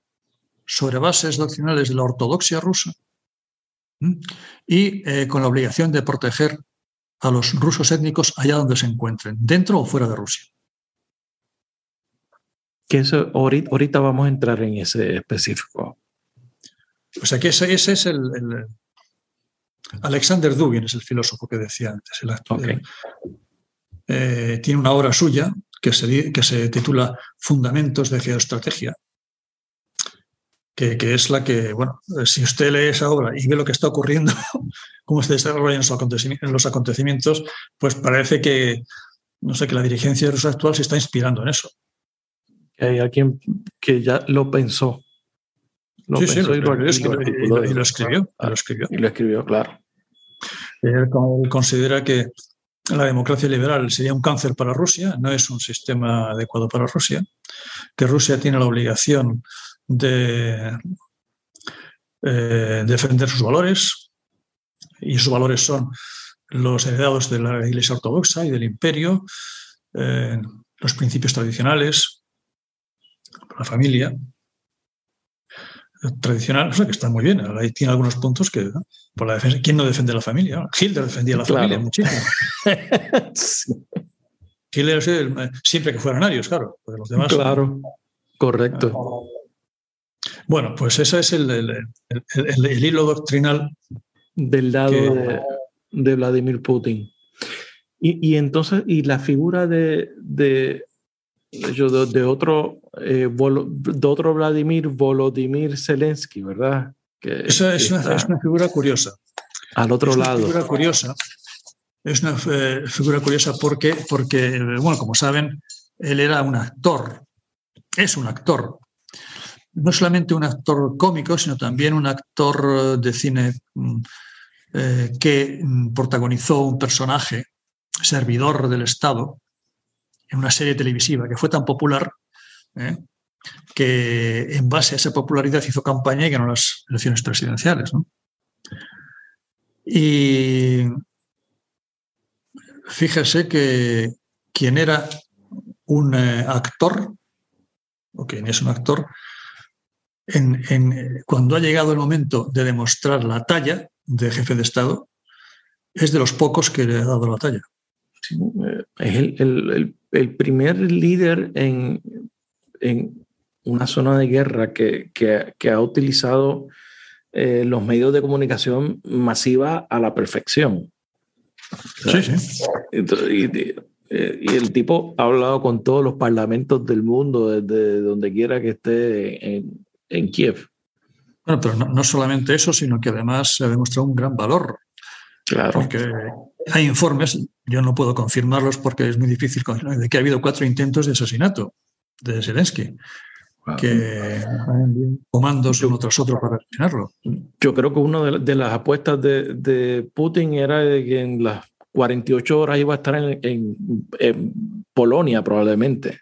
No iba a tener que lidiar con. Bueno, eh, en algunos transportes de tropas del ejército ruso que iban camino de Kiev, en esos convoyes inmensos que había, pues eh, eh, cuando fueron destruidos y los soldados ucranianos vieron lo que había dentro, pues en algunos camiones había uniformes para desfilar. O sea, ya tenía previsto estaba previsto el, desfile de la victoria por, por Kiev, ¿no? Había incluso equipo policial antidisturbios, pues escudos y porras, porque ya estaba previsto que podía haber manifestaciones en contra de, eh, de la organización de la ceremonia de la victoria.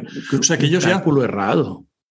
Eh, el cálculo errado, el cálculo errado no solamente consistió en estimar inadecuadamente la capacidad de resistencia y de heroísmo del pueblo ucraniano y del presidente ucraniano, porque los rusos pensaron que bastaba con que un convoy de cientos de camiones cruzara la frontera para que ya la gente se aterrorizase.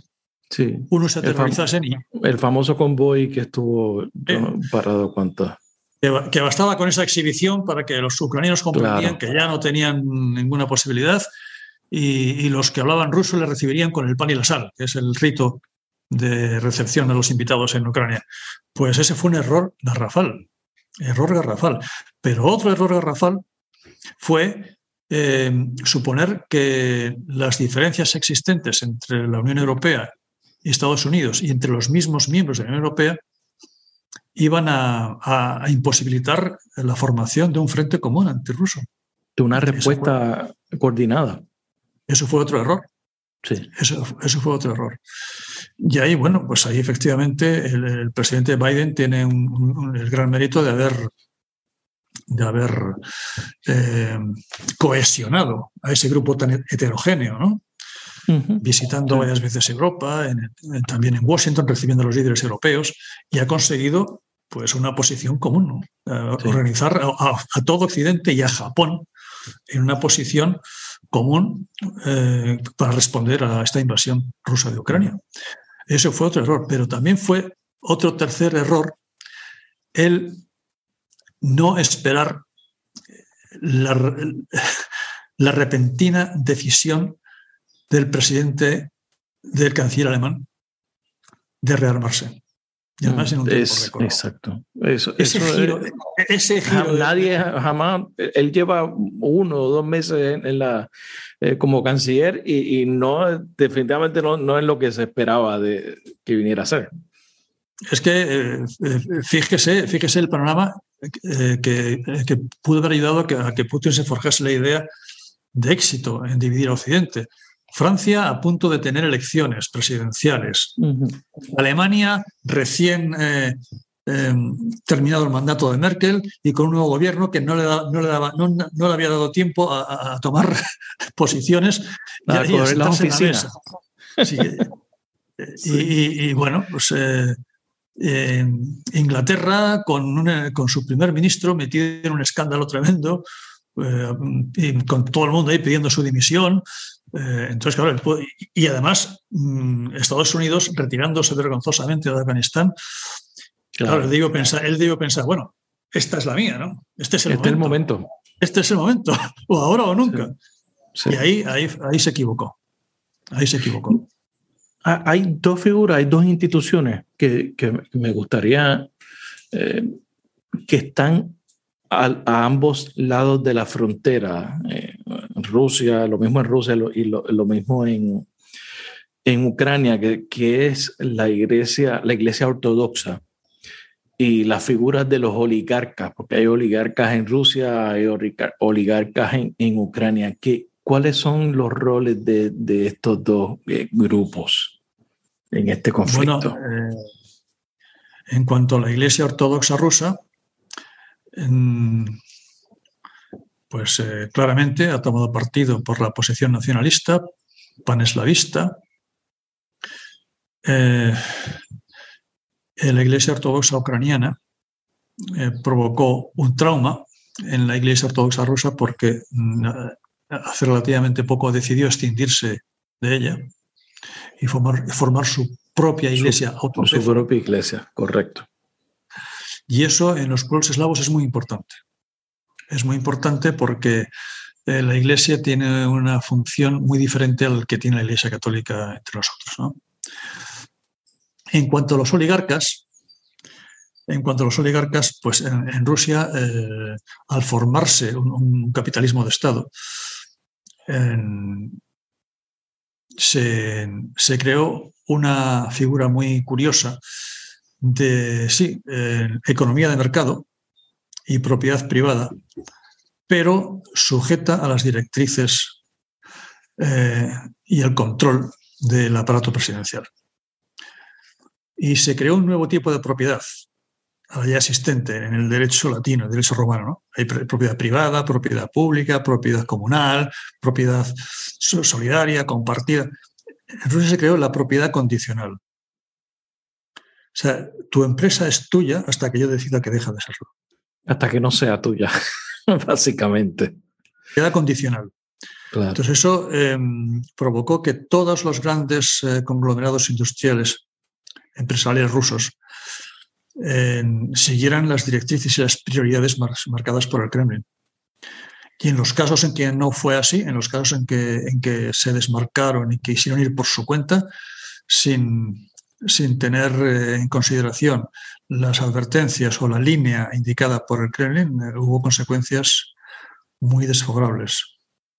La más sonada fue la expropiación y subsiguiente partición en trozos de la mayor petrolera de Rusia, de Yukos, y el encarcelamiento durante 10 años de su presidente, Mikhail Khodorkovsky que en una reunión de los empresarios, de los grandes empresarios rusos con el presidente en el Kremlin, cometió el atrevimiento de decir en público ante el presidente, pues eh, la corrupción, describir la corrupción que frenaba el desarrollo del país con ejemplos concretos y, eso obviamente... Que venía del Estado. No, no fue, no fue del, agrado del presidente.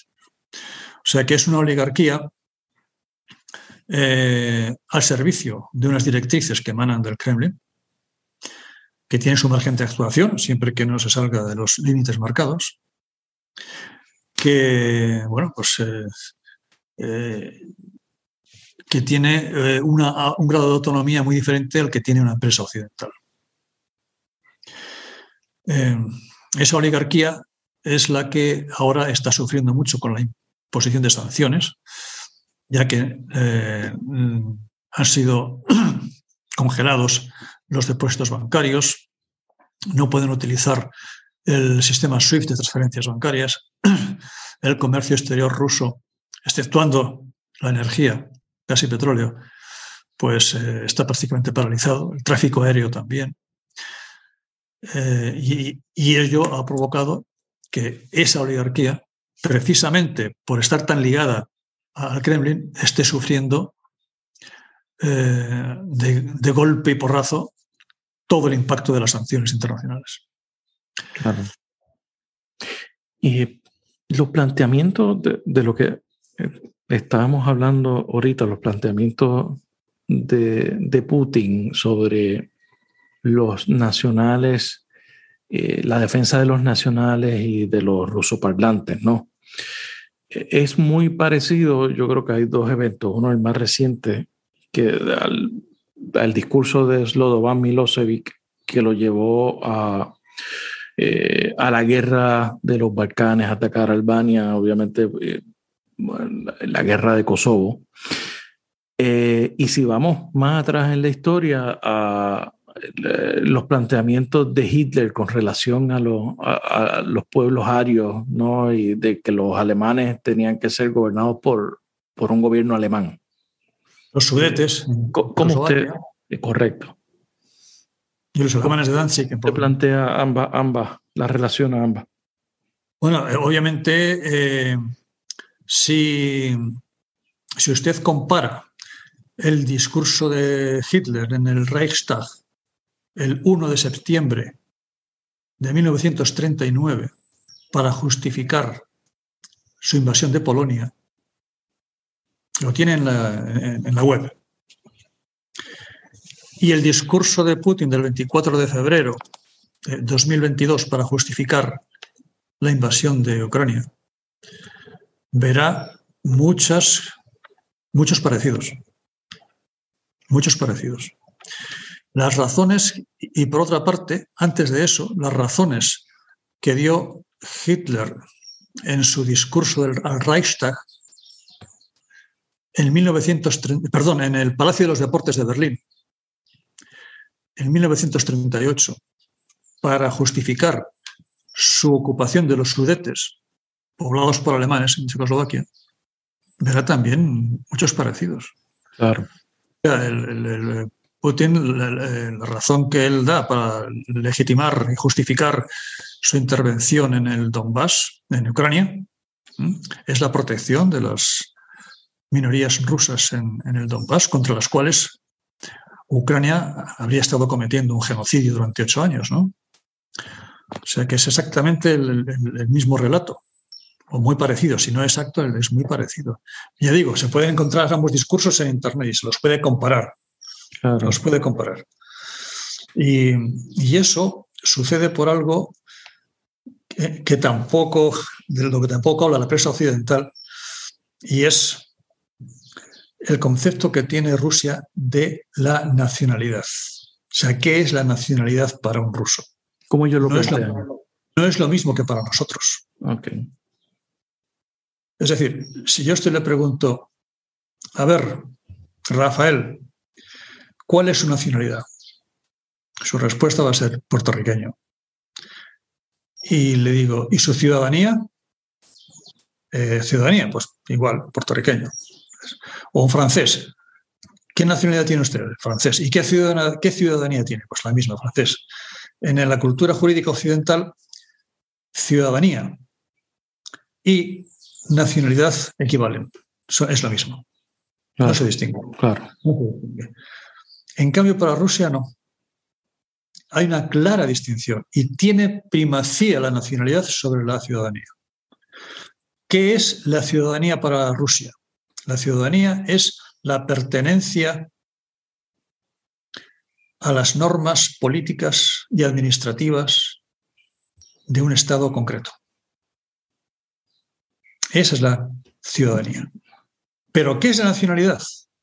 La nacionalidad es la pertenencia a un grupo étnico concreto, que puede estar todo él dentro de un Estado o puede estar disperso en varios estados. Y que no está atada necesariamente un pasaporte. Efectivamente. Pero en el pasaporte interno, porque en Rusia no tenían carnet de identidad, no tenían documento de identidad, en la Unión Soviética, en la, Unión Soviética tenían un pasaporte interno. Ahí estaba escrita la, la nacionalidad, o sea, el grupo étnico de la persona. Que estaba identificado. Sí, estaba identificado como tártaro, como ruso, como judío, como, o sea, que, identificaba, eso es lo que ellos llaman nacionalidad, el grupo étnico al que pertenece. El grupo que es una vinculación superior, porque está, tiene raíces en la cultura, en la raza, que la ciudadanía. La ciudadanía es un mero atributo jurídico de la persona. El otro, la nacionalidad, es un atributo ya étnico. Entonces, eh, para Rusia, el deber de proteger y defender a sus nacionales, o sea, a los rusos étnicos, vivan en Rusia o vivan en otros países que no sean Rusia, prevalece sobre la pertenencia de estos eh, grupos eh, a una ciudadanía concreta. Es decir, por mucho que un eh, ruso en Kazajstán tenga la ciudadanía de Kazajstán y pasaporte de Kazajstán, étnicamente es ruso. Es ruso. Étnicamente es ruso. Es, para un ruso, la diferencia básica es que la nacionalidad te acompaña hasta la tumba. No se pierde. Va siempre contigo. Naces ruso, te mueres ruso. En cambio, la ciudadanía no, la puedes cambiar. Por matrimonio, por residencia. Pues cuántos, cuántos venezolanos o cuántos eh, ecuatorianos tenemos en España, ¿no? Que, o alemanes que, se casan con española o que cambian su, su ciudadanía por la española. Claro. Pero eh, en Rusia, eh, si bien la ciudadanía se puede cambiar, la nacionalidad no. Bueno, pues ese concepto tan, tan, eh, tan suyo de la nacionalidad es el que motiva que el Estado ruso se sienta en la obligación de proteger a los rusos étnicos dentro y fuera de Rusia. Y, y, de que Rusia como tal tenga unas fronteras ampliables según lo exija la obligación de proteger a los rusos que están dispersos por toda Eurasia. Allá donde quiera que estén. Allá donde quiera que estén. Se parece mucho eh, a, la postura de Milosevic con los serbios en Serbia. Correcto. Cuando ellos eh, entraron en guerra con, Croacia para proteger a la minoría serbia de la Krajina, Krajina ¿no? Por cierto que Krajina y Ucrania es la misma palabra. O sea, tanto una como otra, la de Croacia y la de Ucrania significan zona fronteriza. En ruso, Ucrania es zona fronteriza. Eh, y, para, para, Putin, Ucrania, como su mismo indica, es eso, es una zona fronteriza de Rusia. Claro, eso es su frontera natural. Es una zona fronteriza. Y para, para, y para Milosevic, para los, eh, pues los serbios que estaban en Croacia, eh, por muy ciudadanos croatas que fuesen tras la independencia de Croacia al disolverse Yugoslavia, seguían siendo serbios y tenían la obligación de protegerlos y de intervenir militarmente, intervenir militarmente en su favor. Sí, que lo comparten, porque yo, los rusos son los eslavos del norte, los serbios son los eslavos del sur, ¿no? que tienen esta, esta relación y tienen, comparten esa visión. Hay mucho parecido entre el conflicto Serbia-Croacia con el conflicto Rusia-Ucrania.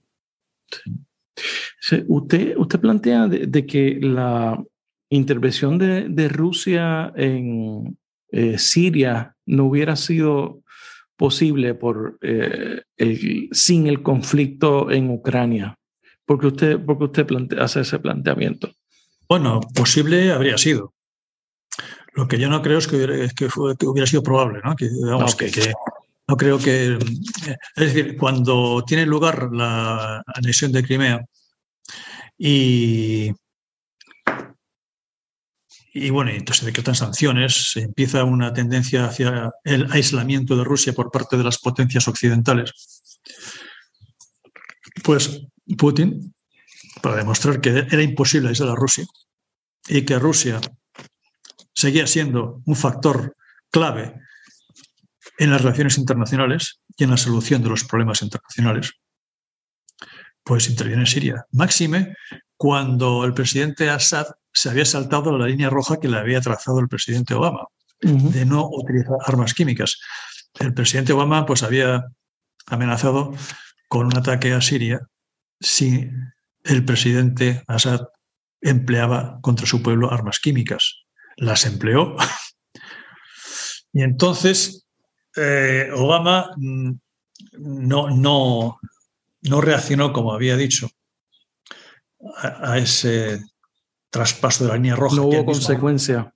No hubo consecuencias. Entonces Rusia ahí vio la oportunidad. Y la oportunidad dice, bueno, pues eh, para evitar un ataque de Estados Unidos a Siria, bueno, pues yo eh, intervengo ante el presidente Assad y le convenzo de que entregue sus armas eh, químicas, yo, yo las, las, elimino, tal, tal. Y entonces eso, por el presidente Obama fue, Obama fue interpretado como un alivio. Dice, bueno, pues si es así, si el presidente Assad te entrega las, sus armas químicas y tú las eliminas y esto, por esta vez.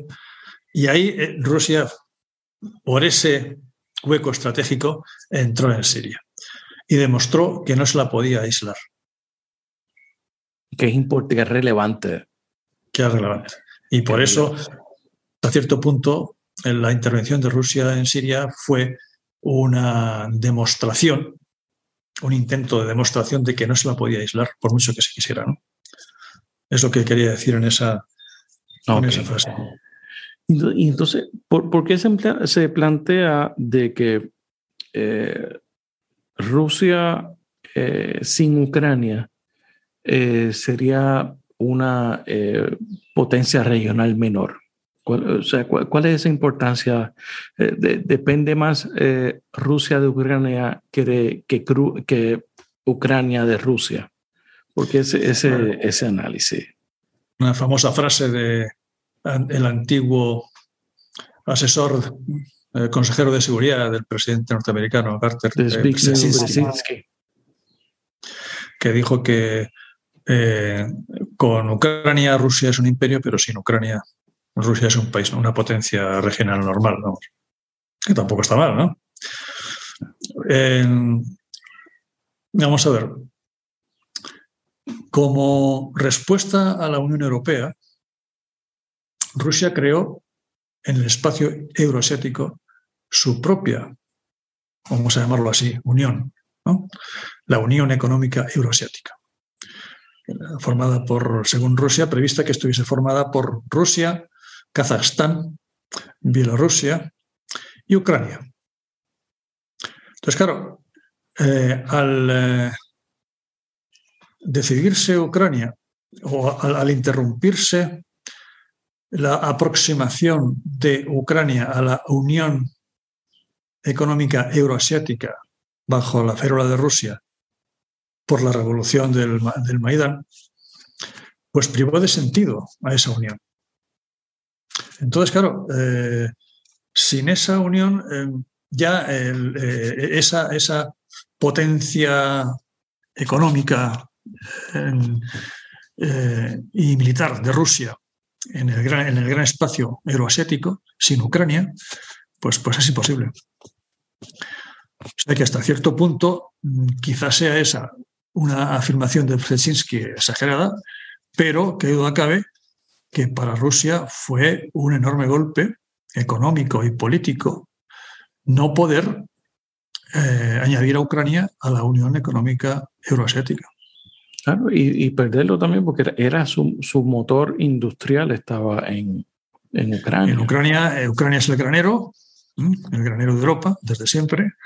Además, además en el aspecto estratégico, la proyección estratégica que tiene eh, quien gobierna Ucrania no la tiene aquel que no la gobierne. La, la base naval rusa de Sebastopol, en Crimea, en Ucrania, pues tiene una proyección, imagínese, pues hacia Oriente Medio, incluso Mediterráneo,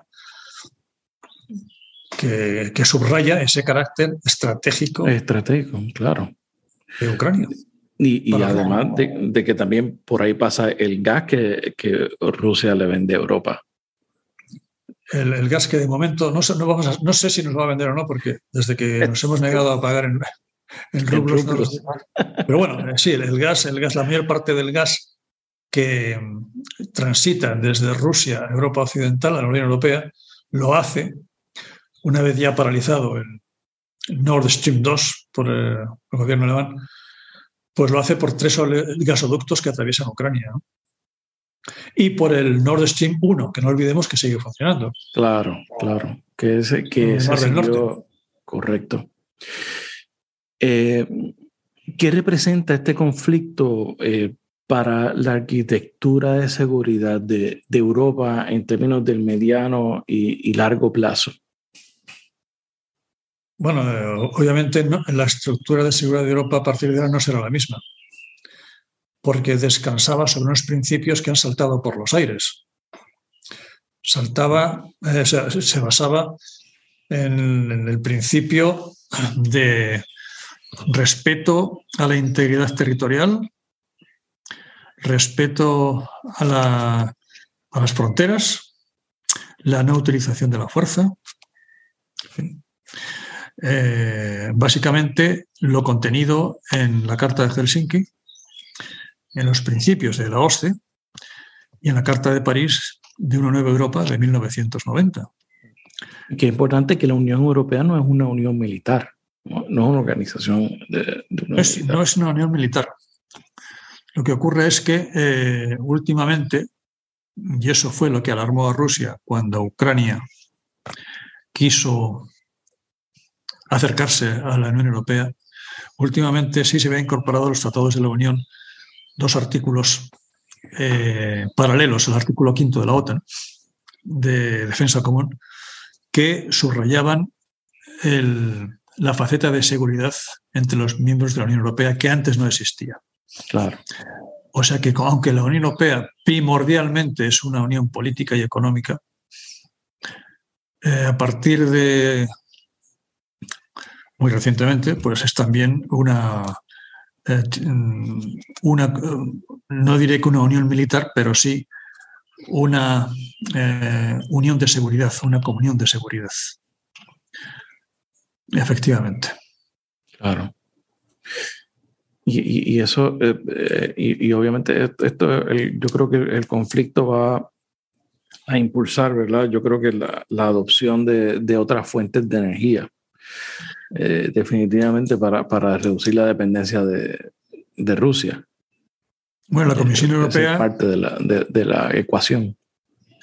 La Comisión Europea ya ha aprobado un plan de reducción de dependencia del al 50% para fines de año del gas ruso y para más adelante total eh, independencia del suministro ruso y del carbón. Eh, pero claro, ello exige simultáneamente otras medidas que, estamos eh, luchando por introducir a marchas forzadas, ¿no? Pues la, la diversificación del suministro. Claro. Una parte, eh, medidas del ahorro energético, aceleración del desarrollo de las energías renovables, consideración de la posibilidad de mantener activas centrales nucleares, eh, poner en común el mercado del gas en Europa, acabar el gasoducto entre España y Francia, que está suspendido. en fin, toda una serie de medidas que comprenden tanto diversificación del suministro como ahorro energético, como fomento de las renovables. Es una carrera contra el tiempo. Claro. Porque ninguna de las soluciones son desplegables mañana. No. Inmediatamente. Y eso es un reto eh, tremendo para al final del día para el resto del mundo, porque Europa es importante para la economía mundial. Sí, es importante y hay una, ya está en marcha un plan muy complicado que toca todas las teclas, que incluye también pues, eh, el, aumento del suministro de gas licuado por parte de Estados Unidos a Europa. Eh, hasta ahora, el mayor cliente del gas licuado norteamericano era Extremo Oriente, China, Japón. Eh, pero, claro, con lo que ha ocurrido, el presidente, el presidente Biden ha prometido un incremento del suministro de gas licuado a Europa. Eh, eso exigirá la construcción de terminales, que hay muy pocas.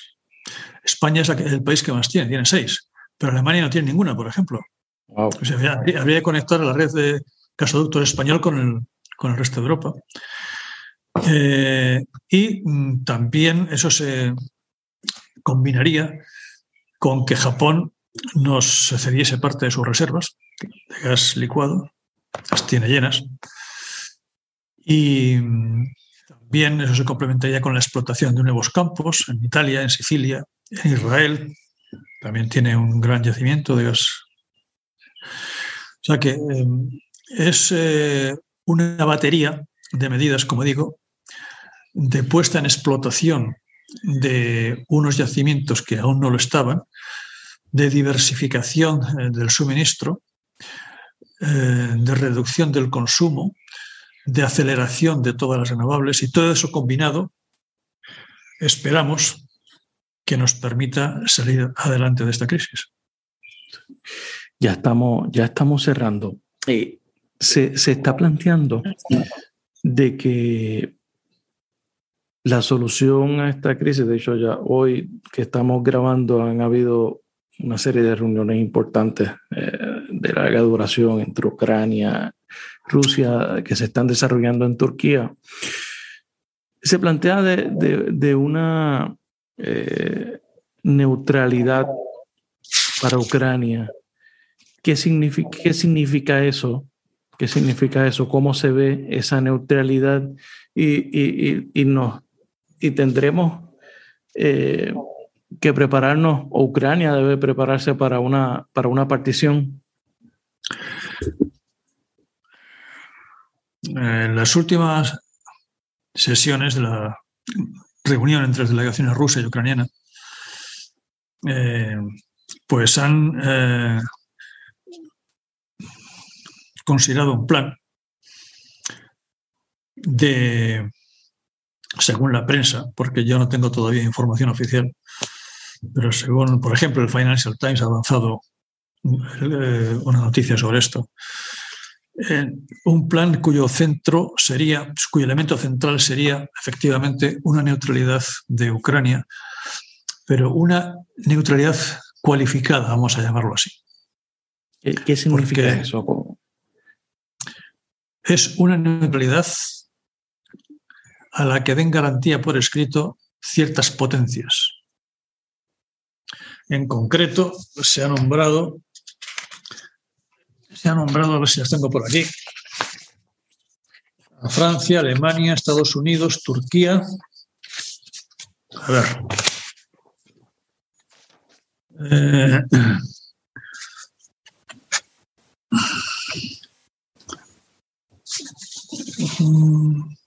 sí, pues eh, serían Estados Unidos, Rusia, Reino Unido, Canadá, Francia, Alemania, China, Italia, Polonia, Israel y Turquía. Deberían dar garantías por escrito a Ucrania. Eso explota un cohete, se forma una, una tercera guerra mundial con, todos esos nombres que usted acaba de nombrar. Y eh, además eh, debería ser refrendada por el Parlamento ucraniano, por supuesto, y por los respectivos parlamentos de los citados países. También eh, prevé ese acuerdo la retirada de las fuerzas rusas del territorio de Ucrania eh, y respecto a la desnazificación y la desnazificación eh, no se menciona, y la desmilitarización tampoco. Y luego están los dos puntos conflictivos. ¿Qué pasa con el Donbass y con Crimea? Claro. A los cuales Rusia y Ucrania consideran, ambas consideran irrenunciables. Pues eh, respecto a ello, lo que se tiene previsto es que una vez ha alcanzado un acuerdo en, los otros puntos, ese tema lo tratarían directamente los presidentes Putin y Zelensky. En una reunión difícil. En una reunión que los anfitriones turcos espera que se produzca ahora, una vez ya que este se está a punto de alcanzar un acuerdo sobre los temas antedichos. Interesante. Eso hay que, habrá que estar pendiente, eh, obviamente en las próximas horas, creo que son determinantes, eh, porque ha habido un cambio en la estrategia militar también rusa, ¿verdad? Ha habido un cambio de, la, estrategia militar rusa que ahora parece que, que, se enfocan en eh, la protección del Donbass. Y, pero bueno, y de Crimea pero hay muchos temas que quedan por discutir. Por ejemplo, ¿qué pasa con las sanciones? ¿Cómo y cuándo se levantarían? Correcto. ¿Qué pasa, con las indemnizaciones? Porque hay un país destruido que alguien tiene que reconstruir. ¿Qué pasa con los crímenes de guerra? Se han cometido crímenes de guerra que quizá alguien en Ucrania piense que no pueden quedar impunes. Claro.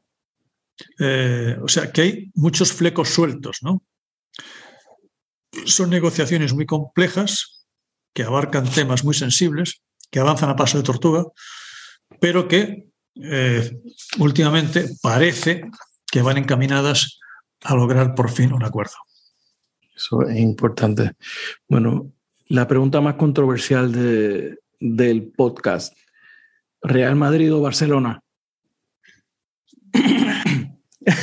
Eh, donde esté eh, el glorioso, inalcanzable y único Real Madrid,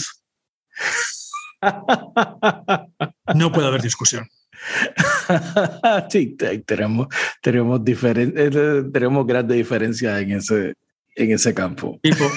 un equipo que ha marcado una diferencia estratosférica en la consecución de trofeos internacionales, que no tiene rival en la Copa de Europa, ahora se llama Champions, ¿no? que es el equipo con diferencia que más Champions ha ganado, que es el equipo capaz de renovarse continuamente y de superar dificultades transitorias de una forma admirable, y sobre todo un equipo capaz de crear una esfera única de compañerismo entre los jugadores. No digo que los demás equipos no lo consigan, pero el Madrid siempre ha tenido ese ámbito de familiaridad y de cordialidad entre los jugadores. Y además tenemos talentos indiscutibles. Hemos tenido, hemos, hemos tenido un pequeño traspiés con el Barcelona últimamente. Sí, un, un, minúsculo traspié de un 4 a 0 en el Bernabéu. pequeño detalle, pero que son eh, que estos, estas experiencias son, son beneficiosas en el fondo porque te, te señalan dónde están los fallos a corregir. Los ayudan a crecer y seguro que, lo que ha ocurrido ahí en ese partido le va a servir mucho al Real Madrid para plantear sus partidos de la Champions que aún le esperan. Eso, y le, viene, van con el Chelsea ahora, que esa va a estar interesante esa, esa contienda. Va a ser muy interesante, pero para nosotros eh, creo que no será una dificultad insuperable. Eh, Francisco, usted se retira en julio. ¿Cuáles son sus planes? cuidar inmediato. Cuidar de mis nietos. Ah, que, recibo, dos por año. creo, que es un, creo, que es un, buen promedio, ¿no? No es para tirar cohetes, pero. Muy bueno, muy bueno. Muy bueno. Y, usted, eh, en, su tiempo libre, usted que ha visto recientemente en Netflix o, o que está leyendo que, que nos pueda recomendar a, a, los, a la gente que nos escucha? Bueno, no sé si es muy recomendable o no. Eh, una serie de Netflix que me gustó y que seguí hasta el final fue la de Vikings. No sé cómo se llama en español. Eh, vikingos, eh, debe ser la misma, Vikingos, Vikings. Sí, Vikings. E, esa está en Amazon Prime. En, Puerto Rico está ¿Ah, en América en Amazon Prime. Ah, no sabía, no sabía. Porque es un esfuerzo gigantesco para, para, llevar a la pantalla prácticamente toda la historia de, los vikingos, tanto suecos como daneses como noruegos, incluyendo su llegada a España, la llegada a América. E, es un proyecto que, para atreverse a hacerlo hace falta ser muy valiente. y además tiene muy bien ambientado, muy buenos actores, quizá demasiado violenta, no lo recomendaría yo para, para menores de edad por su violencia. Sí. Pero, pero sí me ha gustado mucho. Sí, muy buena. Muy buena. Y como eh, libro, como libro, mm, pues eh, bueno, como película de cine, yo sí, eso sí que me arriesgo a recomendarla a todos, el que quiera verla, es Una vida oculta. En, en, inglés es Hidden Life, una magnífica película. Sí. Que ha pasado casi desapercibida, pero es impresionante. No sé si está en Netflix, pero desde luego en Plex seguro. Ok. En Netflix no suele poner ese tipo de películas. Tiene una línea muy clara. Y, bueno, pues eh, eso es lo que. Y en cuanto a lecturas, en cuanto a lecturas, eh, hay un libro que me, que me, está apasionando. Me está Lo tengo aquí, por cierto, pero que no quiero hacer propaganda. hay que hacer propaganda a su libro. También no, se ve, pero no. No se ve. Se llama The Globalization of World Politics, la globalización de la política mundial. Ah, interesante. ¿Quién es el autor? El autor son varios autores. Es una obra, colectiva. John Baylis, Steve Smith y Patricia Owens, de la editorial Oxford University Press. Okay. Oxford University Press, efectivamente. Muy bueno. Para entender eh, la, historia de las relaciones internacionales y lo que está ocurriendo en el mundo.